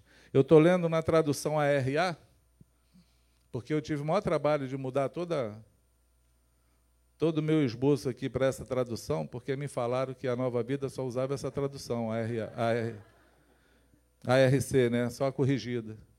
Mas aí tu leu hoje a RA, aí eu falei, gente, deu ruim. Mas deu, dá, dá no mesmo aí, deu na mesma coisa. Ele falou que o Espírito Santo viveria em nós e viveria para sempre. Você já imaginou que o Deus de todo o universo, Criador de todas as coisas, habita aí dentro dessa caixa torácica tua cheia de ossos, carne. Que a gente come um monte de besteira, faz um monte de coisa errada e ele está aí, ele não saiu daí. Você já parou para imaginar isso? Que ele está aí contigo? Que você pode se comunicar, falar com ele? Que ele pode fazer o impossível acontecer? Que Ele pode controlar as tuas emoções. Eu tinha um, um canto que eu gostava muito, mas é muito antigo, que falava assim: Espírito, não vou cantar porque eu cantando esvazio o salão. Ele dizia assim: Vem transformar todo o meu ser. Vem dirigir o meu viver, o meu pensar, o meu falar, o meu sentir e o meu agir. é, é Espírito Santo de Deus, né? Conhece essa música? Conhece? Vocês são velhos, hein? Espírito. É. Eu, quando ouvi essa música, eu era novo convertido. E eu fiquei fascinado com isso. Em saber que o Espírito Santo, ele pode fazer isso. Se você deixar e pedir, ele pode controlar todo o teu viver. Ele pode controlar o teu pensar, o teu falar, o teu sentir e o teu agir, as tuas ações. Ele pode ter esse controle é um exercício que você vai fazendo todo dia, até que ele tenha o domínio sobre você. Porque para isso você tem que, a cada dia, ser sensível a Ele, ouvir a Sua voz, discernir o que você tem que fazer na palavra, e você vai fazendo, ele vai cooperando contigo, ele vai te ajudando. Isso é igual andar de bicicleta, você não consegue se equilibrar, né? Aqueles que sabem e aprenderam, tu vai andando assim, tentando cair, alguém segura a bicicleta e vai te ajudando, te ajudando. É quando você pega o equilíbrio vai sozinho. É assim, ele vai te ajudando até você conseguir fazer. Amém? Nós precisamos disso. Nós precisamos voltar à simplicidade do nosso começo. A dependência dele. A não confiar mais em nós mesmos. A não confiar nem nos nossos pensamentos. A depender dele, pedir ajuda para ele. Senhor, me ajuda a cada dia. Porque cada dia é um novo dia. Eu preciso crescer eu não quero ser infantil. Não quero. E Paulo, quando fala da igreja de Coríntios, ele fala que ela é infantil. Existe infantilidade. Tem que mandar para lá Timóteo para lá, filho dele, porque ele falou a vocês: o problema de vocês é pai. Vocês não estão sem pai. Vocês já não tem ninguém que vocês estão seguindo. Vocês precisam de alguém para seguir. E foi isso que ele fez. Eu acredito que é através do Espírito Santo que nós podemos alcançar e chegar aonde nós queremos. O Espírito Santo é uma pessoa, você sabia? Desculpe eu ser. Como é que é a palavra? Retrógrado? É um negócio desse. Desculpe eu ser atrasado, falar de coisas que talvez você já conheça. Mas é que o óbvio precisa ser dito. Nós precisamos voltar a falar das verdades, das coisas que nós pensávamos que já sabíamos. Tem que nos lembrar, né? Pedro, escrevendo a sua carta, ele fala assim: Eu sei que vocês já sabem dessas coisas, mas eu só, só quero lembrar vocês. quero lembrar. Paulo fala assim: Eu não me canso de falar as mesmas coisas que é para a segurança de vocês. É para que vocês fiquem seguros. Não é isso? E o Espírito Santo ele é uma pessoa. Ele tem uma personalidade. Ele não é um, uma força. Não é uma pombinha voando. Não é um, um poder que vem do nada, assim, a pílula de vida do anel de prata do vira-lata. Vocês nem sabem o que é isso. Desenho animado de quando era pequeno. Não é o, o espinafre do papai. Não. Ele é uma pessoa que ele quer se relacionar contigo. Por quê? Porque ele tem os atributos de pessoas. Né? O Espírito Santo ele, ele tem querer. Ele quer. Eu vou, vou rapidamente ler com vocês aqui. Por exemplo, 1 Coríntios 12, 11 diz: Mas um só e o mesmo Espírito opera todas as coisas, repartindo particularmente a cada um como ele quer, como lhe apraz. Ele tem querer, ele tem vontade, ele tem desejo. Isso é coisa peculiar, pessoal, de uma pessoa.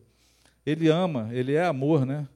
E rogo-vos, irmãos, é, Romanos 15, 30, e rogo-vos, irmãos, por nosso Senhor Jesus Cristo e pelo amor do Espírito, que combatais comigo nas, nossas, nas vossas orações por mim a Deus.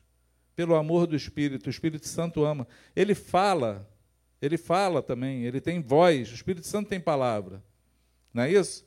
É, diz que os irmãos estavam orando lá em Atos, e aí diz que o Espírito Santo falou: Separai-me a Paulo e Barnabé para a obra missionária que eu tenho chamado.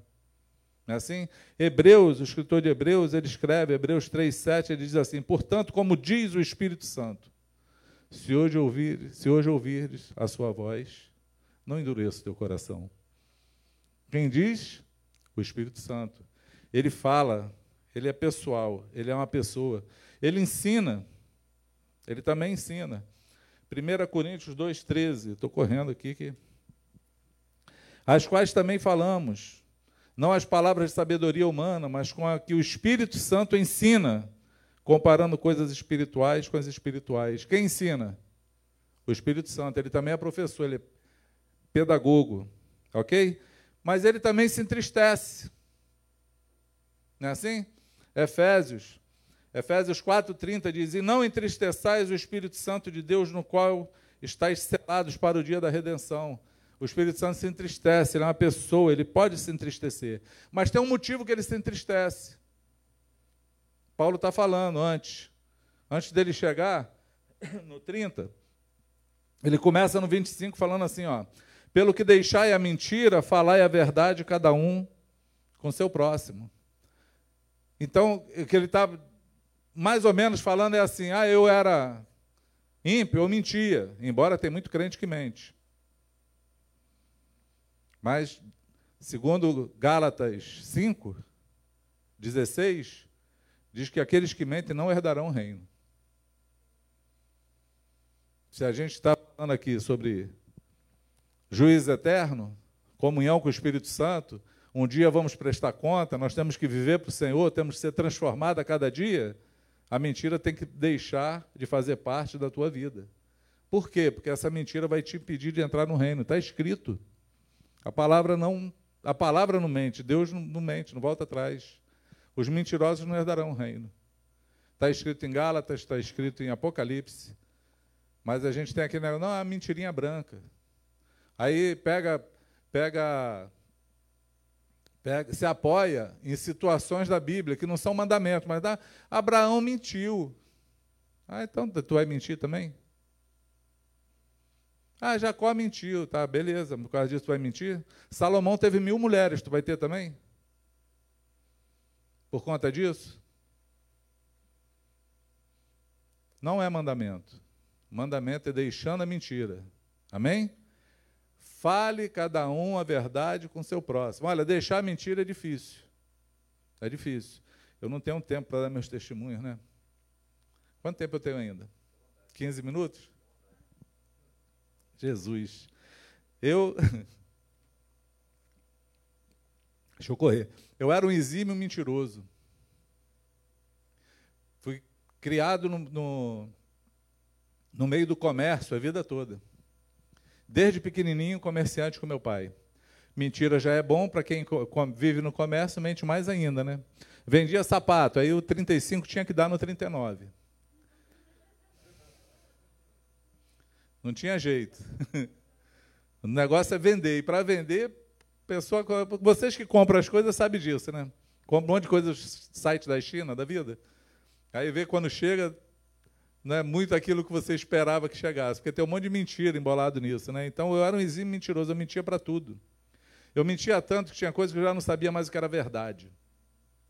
Tem mentiroso que é assim, né? Conta tanta mentira e já não sabe mais se é verdade ou não. Na época que eu me converti, eu fabricava bolsa, eu tinha uma fábrica. Te fazia bolsas para brinde. E aí vou contar bem rápido para poder você saber como é que é a coisa. E aí eu estou lendo a Bíblia e ouvi Jesus falando, lá em, em João 8, que aquele que mente é filho do diabo. E eu tomei um susto quando li isso. Falei, ixi, eu não quero ser filho do diabo, não, gente. Eu me converti, eu sou filho de Deus. Mas aí eu li de novo, mas o pai da mentira é o diabo. Aí eu, caramba, o que, que eu faço? Aí procurei meu pastor Franco, falei, contei a história para ele, falei, tem como eu andar contigo o tempo todo? Eu quero parar de mentir, tu tem que me ajudar. Imagina o trabalho que eu dei para ele. Aí ele falou, tá, mas como é que eu faço isso? Falo, cara, tudo que você desconfiar, pergunta, que pode ser que eu esteja falando uma mentira. Aí ele, tá bom. Aí nós começamos a andar juntos. Tinha hora que eu estava contando as histórias assim, ele parava, olhava para mim e falava assim, Sidão, ele me chama de Sidão. Sidão, isso aí que tu está falando é verdade? Aí eu, puxa vida, não. e ele só dando lima. E aí eu fui fazer uma venda. E a minha, a minha venda era muito difícil. Eu vendia bolsa para brinde. Então, quer dizer, eu vendia uma bolsa para uma empresa dar de presente para os outros, de brinde. Ia com o nome dela. Aí eu tinha um speech, né? Eu tinha uma história que eu contava, que para eu fazer a bolsa, o cara tinha que me dar metade do dinheiro adiantada. Eu já saía com metade do dinheiro pago. Por quê? Porque se eu fizesse a bolsa e ele não quisesse, Aí eu ia fazer propaganda de graça para ele, que eu não tinha o que fazer com a bolsa, eu ia dar de graça e fazer propaganda para ele. Então era um speech que colava, vendi muita bolsa para brinde assim, e aí saí para atender um cliente com franco. Só que nessa época era uma época, quando eu me converti, antes de dar mentira, eu descobri a ninguém dever coisa alguma. E eu resolvi pagar minhas contas. Descobri que eu devia mais do que, que eu tinha. Quebrei. Peguei a fábrica levei para minha casa comecei a trabalhar em casa. E aí saí para vender, atrás de angariar recursos. Entrei numa empresa chamada Vietur, uma empresa de turismo. Cheguei lá, mostrei, o cara gostou da bolsa, falou, vou querer 300 bolsas. Era um bom pedido, 300 bolsas. Falei, legal. E aí contei a história para o cara, estava tudo indo bem, Franco sentado do meu lado, a coisa toda boa. De repente, na hora que o cara pegou o talão de cheque, para fazer o cheque, o cara me faz uma pergunta assim: Quantos funcionários você tem? Aí eu, 20. Quando eu falei 20, o Franco falou, moço, peraí, peraí. Eu falei, não, não, não. Falei, ele não vai fazer isso. Só um minuto aí, faz o cheque não. Explicar para o senhor. Eu sou um pastor, esse rapaz é candidato a discípulo de Jesus. ele me pediu ajuda. Ele me pediu para andar com, com ele porque ele não quer mentir. Porque ele descobriu que quem mente é filho do diabo. Imagina, você numa transação comercial, vendendo um negócio com um cara que você nunca viu na vida, esse papo na mesa. Naquele escritório que é aberto, aí tem a mesa do cara, a mesa da secretária, a mesa de não sei quem, para todo mundo para ouvir. E eu fui ficando pequenininho assim, procurando buraco para entrar no chão. E ele falou assim, e aí o que ele acabou de falar para o senhor é mentira. Ele não tem 20 funcionários, ele tem dois. Eu só botei um zero a mais. Mas ele é um rapaz responsável. Se ele falou para o senhor que ele vai fazer a bolsa, ele faz. Queridos, eu acho que o cara ficou com mais vergonha do que eu. Porque ele não levantou mais a cabeça, ele continuou fazendo cheque assim de cabeça para baixo e fez assim: não, tá bom, 20, 30, quantos forem, legal. Aí deu o cheque assim, eu saí. Tu já teve aquela sensação que vai ganhar um tiro nas costas? Saí com as costas desse tamanho assim. Quando cheguei do lado de fora do escritório, eu comecei a chorar. Comecei a chorar, falei, cara, que vergonha, cara. Aí ele, pois é, a mentira faz isso. Amados, nunca mais eu menti. Aprendi a lição, porque é um negócio que você tem que lutar para sair de você. O escritor de Hebreus fala que nós não lutamos contra o pecado ainda até a morte. E já nos esquecemos da arguição que nos chama de filhos. Se somos filhos, nós temos que abandonar o pecado, nem que tenha que lutar contra ele até a morte. Amém? Então, deixando a mentira, fale a verdade, porque é completo. Olha a dificuldade que eu descobri. Aquele que mente Ele mente porque tem medo da verdade. Mas o mandamento é completo. Parou de mentir? Agora você vai ter que aprender a falar a verdade, é outra coisa. Não pode ficar calado, porque não cumpriu ainda. E se eu não fizer isso, eu entristeço o Espírito Santo. Amém? Aquele que roubava, não roube mais. Deixa a injustiça. Só isso? Não. Pratica a justiça. Trabalha, faz o bem com a própria mão, ainda tenha com que acudir o necessitado. Imagina o cara que roubava, ele, é porque ele quer ser o esperto. Tu já viu alguém que é ladrão dar alguma coisa para alguém? De graça? Não dá, não está nele. Mas a obra de Deus ela é completa na vida do homem. Amém? Antes ele era ladrão, agora ele, além de ser trabalhador, ele é provedor, abençoador. Ele ajuda. É um mandamento completo. Ok? Irai-vos, mas não pequeis, não se ponha o sol sobre a sua ira. Isso aqui é engraçado, né? Você pode até se irar, você não controla a ira, né? Mas não deixe ela dormir contigo. Resolve hoje. Explodiu? Caca. Chutou o balde? Corre atrás do balde. Vai lá pegar o balde, pega o pano, seca o chão, pede perdão, Vai fazendo esse exercício até a saíra te largar, em nome de Jesus. Porque cada vergonha que você passar tendo que pedir perdão porque você cirou, vai te ajudando a não cirar de novo. É assim, a palavra é assim, ela vai nos ajudando. Amém? Não saia da sua boca nenhuma palavra torpe, mas só que for boa para promover edificação, para que dê graça aos que ouvem. Amém? Crente não xinga palavrão, amados, porque o Espírito Santo está em você.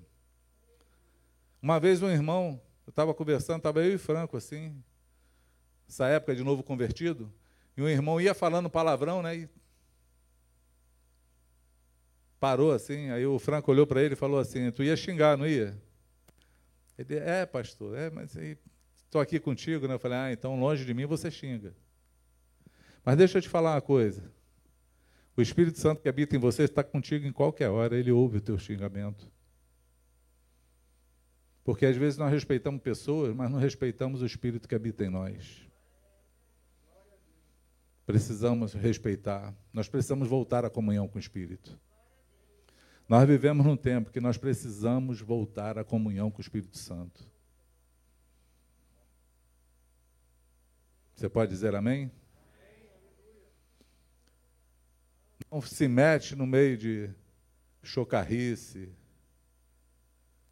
conversas que não convêm, piadas infames. Eu ouvi essa semana, conversando com uma coisa muito interessante, amados.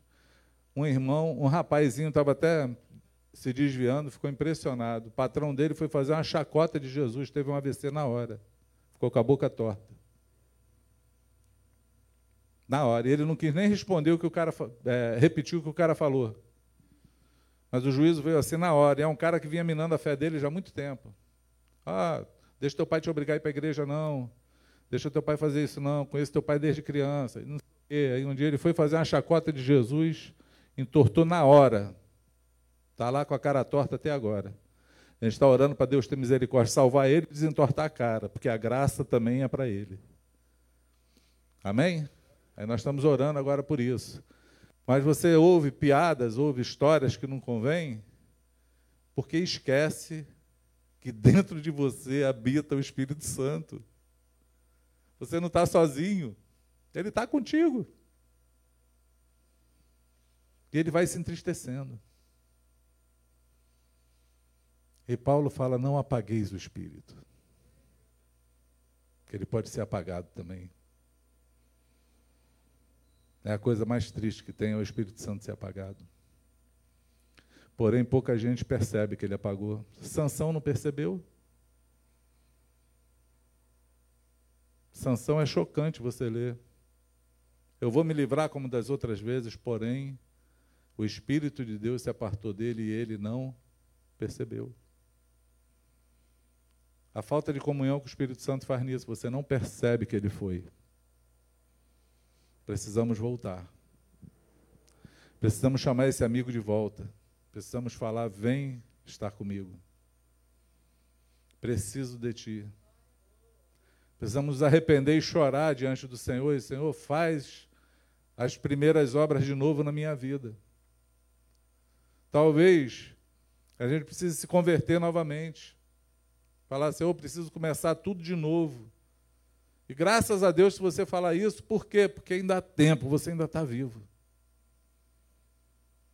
Você ainda está vivo, você pode ressuscitar ainda o Espírito dentro de você. Quantos podem dizer amém? Eu vou encerrar falando assim contigo. O Espírito Santo, ele também pode ser resistido. Nós temos aquele aquele jargão nosso, né, que agindo Deus, quem impedirá? Não é isso? A gente fala isso para os outros, mas inconscientemente a gente crê nisso também. Se, der, se tem alguma coisa que mudar na minha vida, Deus que mude. Ele pode fazer isso. Né? Na verdade, essa arguição é a arguição de Caim. Quando Deus pergunta para Caim, cadê teu irmão Abel? Ele fala assim, acaso eu sou guardador do meu irmão? Sabe o que, que ele quis dizer? Tu não é Deus? Por que, que tu não guardou? Poderia ter feito. Não fez, matei ele. É a arguição do assassino. É a arrogância de um homem sem Deus. É a arrogância daquele que resistiu Deus, porque Deus falou com ele antes. Resistiu o Espírito Santo, porque Deus falou para ele. Se você proceder bem, você não vai ser aceito. Eis que o pecado está à tua porta, cabe a ti dominá-lo.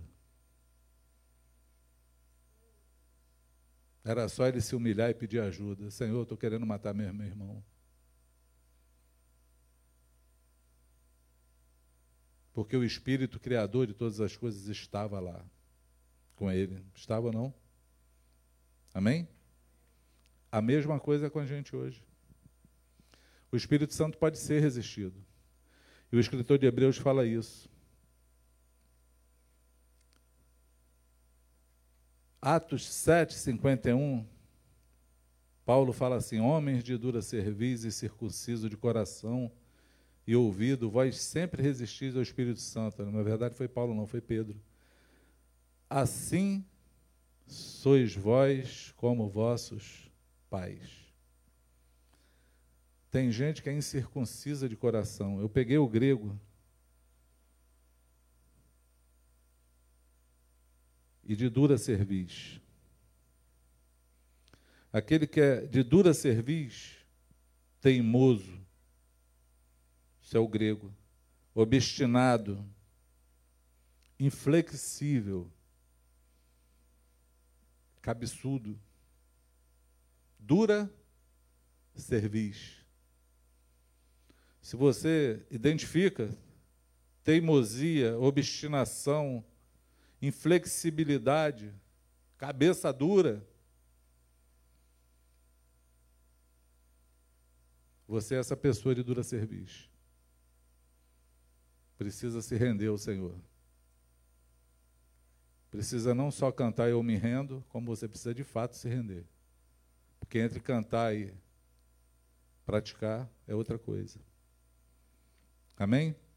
Incircunciso é aquele que tem o coração e os ouvidos tampados, de quem a alma e os sentidos estão fechados para a admoestação divina.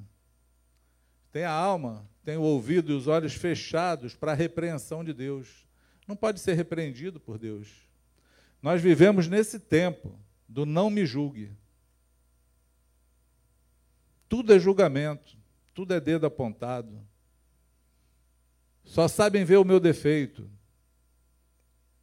Isso é uma pessoa incircuncisa, mano. Não pode ser repreendido. Porque mais vale uma repreensão sincera do que um beijo falso. Amém? Nós precisamos de pessoas, de amigos que nos repreendam. Nós precisamos de amigos verdadeiros que possam olhar o nosso erro e falar assim: olha, isso está errado. Você precisa mudar. Mas para cultivar essas pessoas, nós temos que ser aquelas pessoas que sabem ouvir a repreensão. Sabe falar, não, pequei, errei. Preciso de ajuda.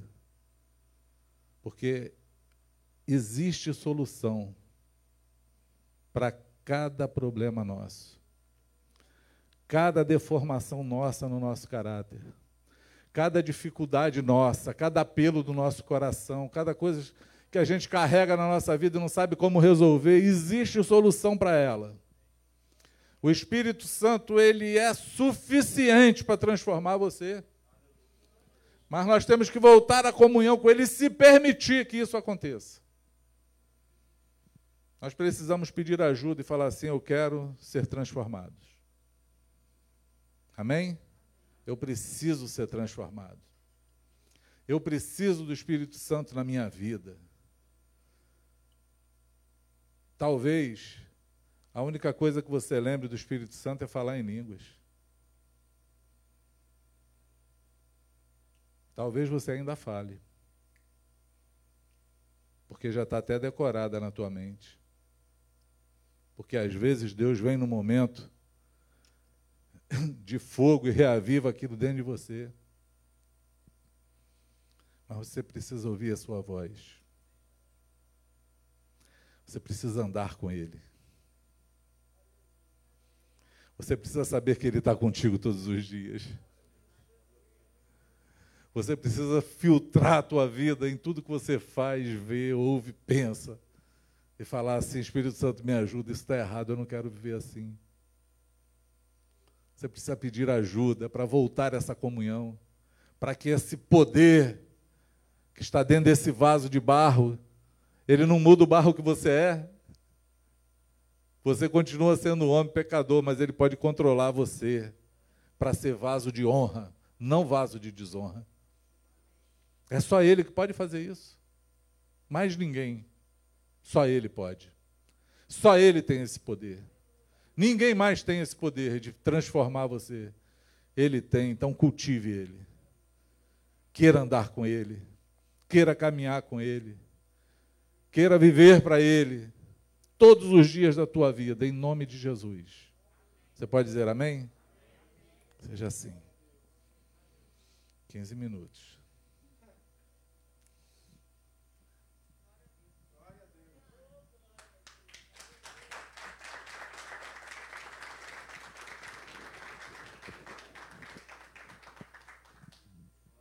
Queridos, fica aqui, pastor é, dá vontade de ficar mais, não dá?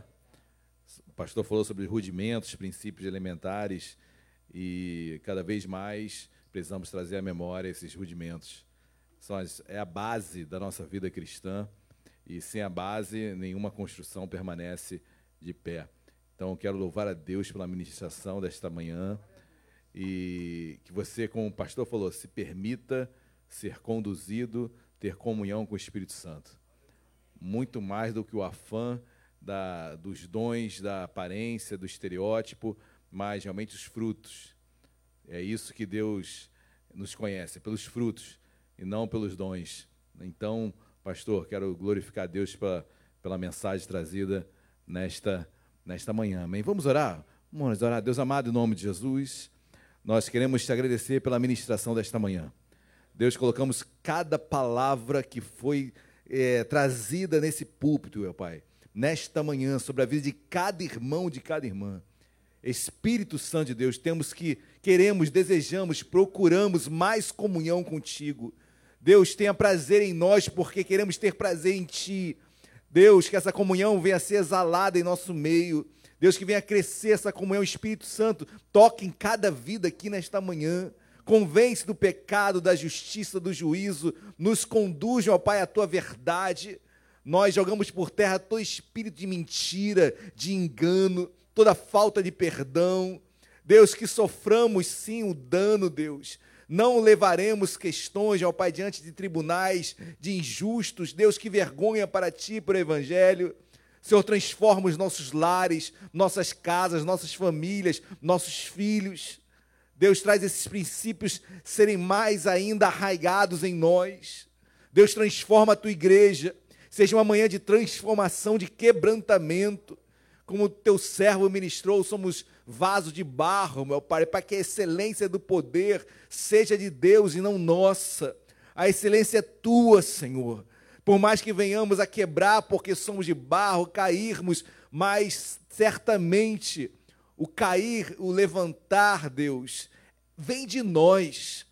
Muitas vezes, como teu filho ministrou aqui, Deus, que ficamos parados esperando algo, e o cair, o levantar depende de nós também.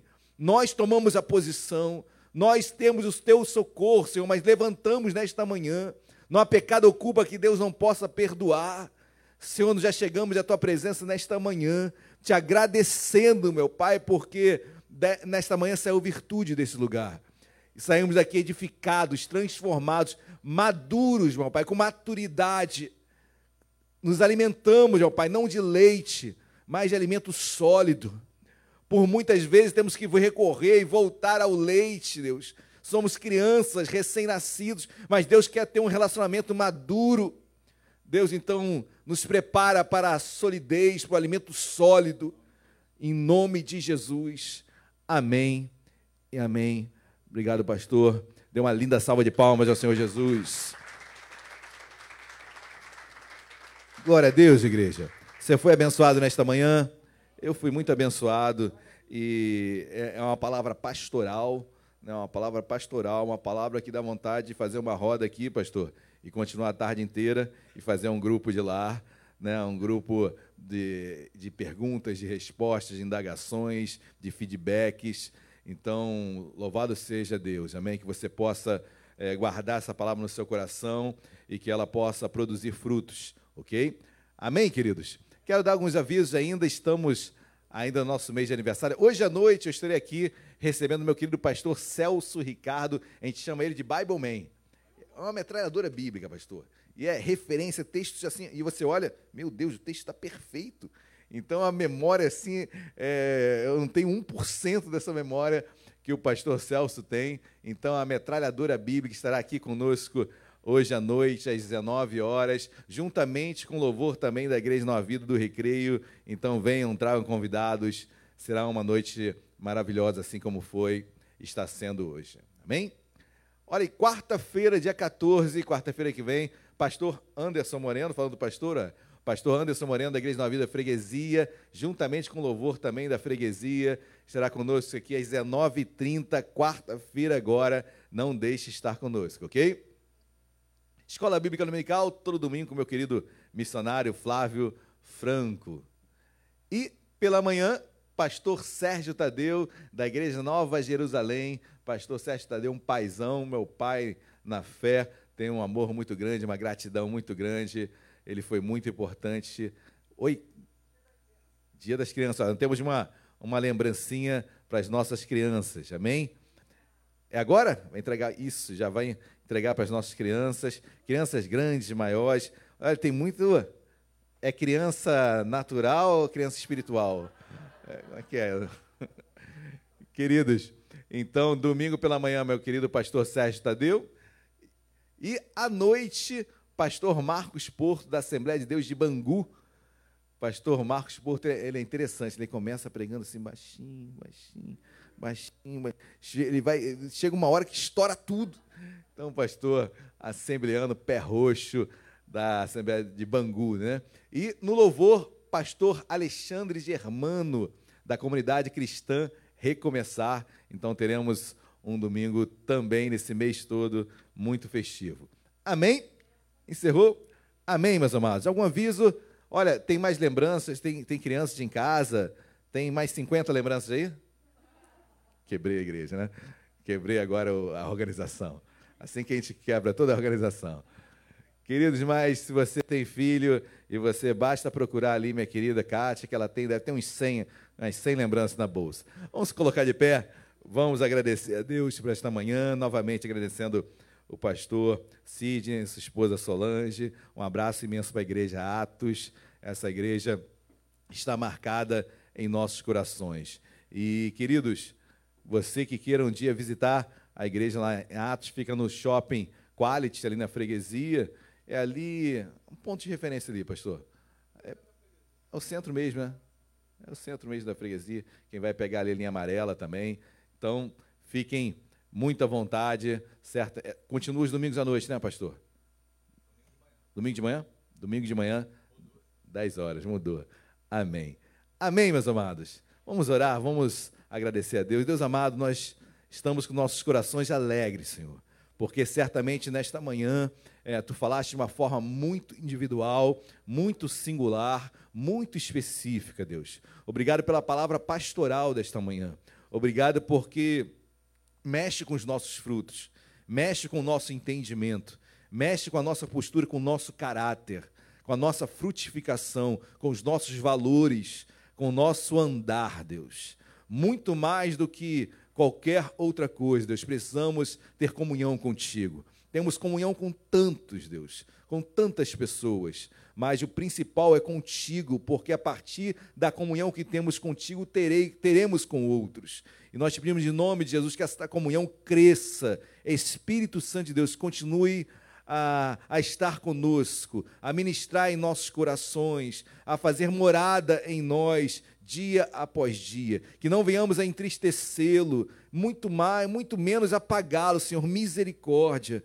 Pelo contrário, assim como a chama, assim como, a, assim como o candelabro, meu Pai, no tabernáculo, ficava aceso continuamente. Deus, que a tua palavra, que teu espírito fique aceso em sempre, sempre, perenemente em nós, dia após dia. E que nos permitamos, Deus, que essa, que essa, que essa iluminação permaneça em nós. Deus abençoe o teu povo, despede em segurança, em paz, nos livra de todo mal, Deus, e que o amor de Deus Pai que a graça e a paz, nosso Senhor e Salvador Jesus Cristo, e as doces consolações do Espírito Santo de Deus sejam sobre as nossas vidas, que a graça de Deus, que o amor e que a comunhão do Espírito Santo seja abundante sobre nós, dia após dia, em nome de Jesus. Amém e amém. Você que nisso, dê uma salva de palmas a Cristo Jesus. Deus abençoe a todos. Vão em paz.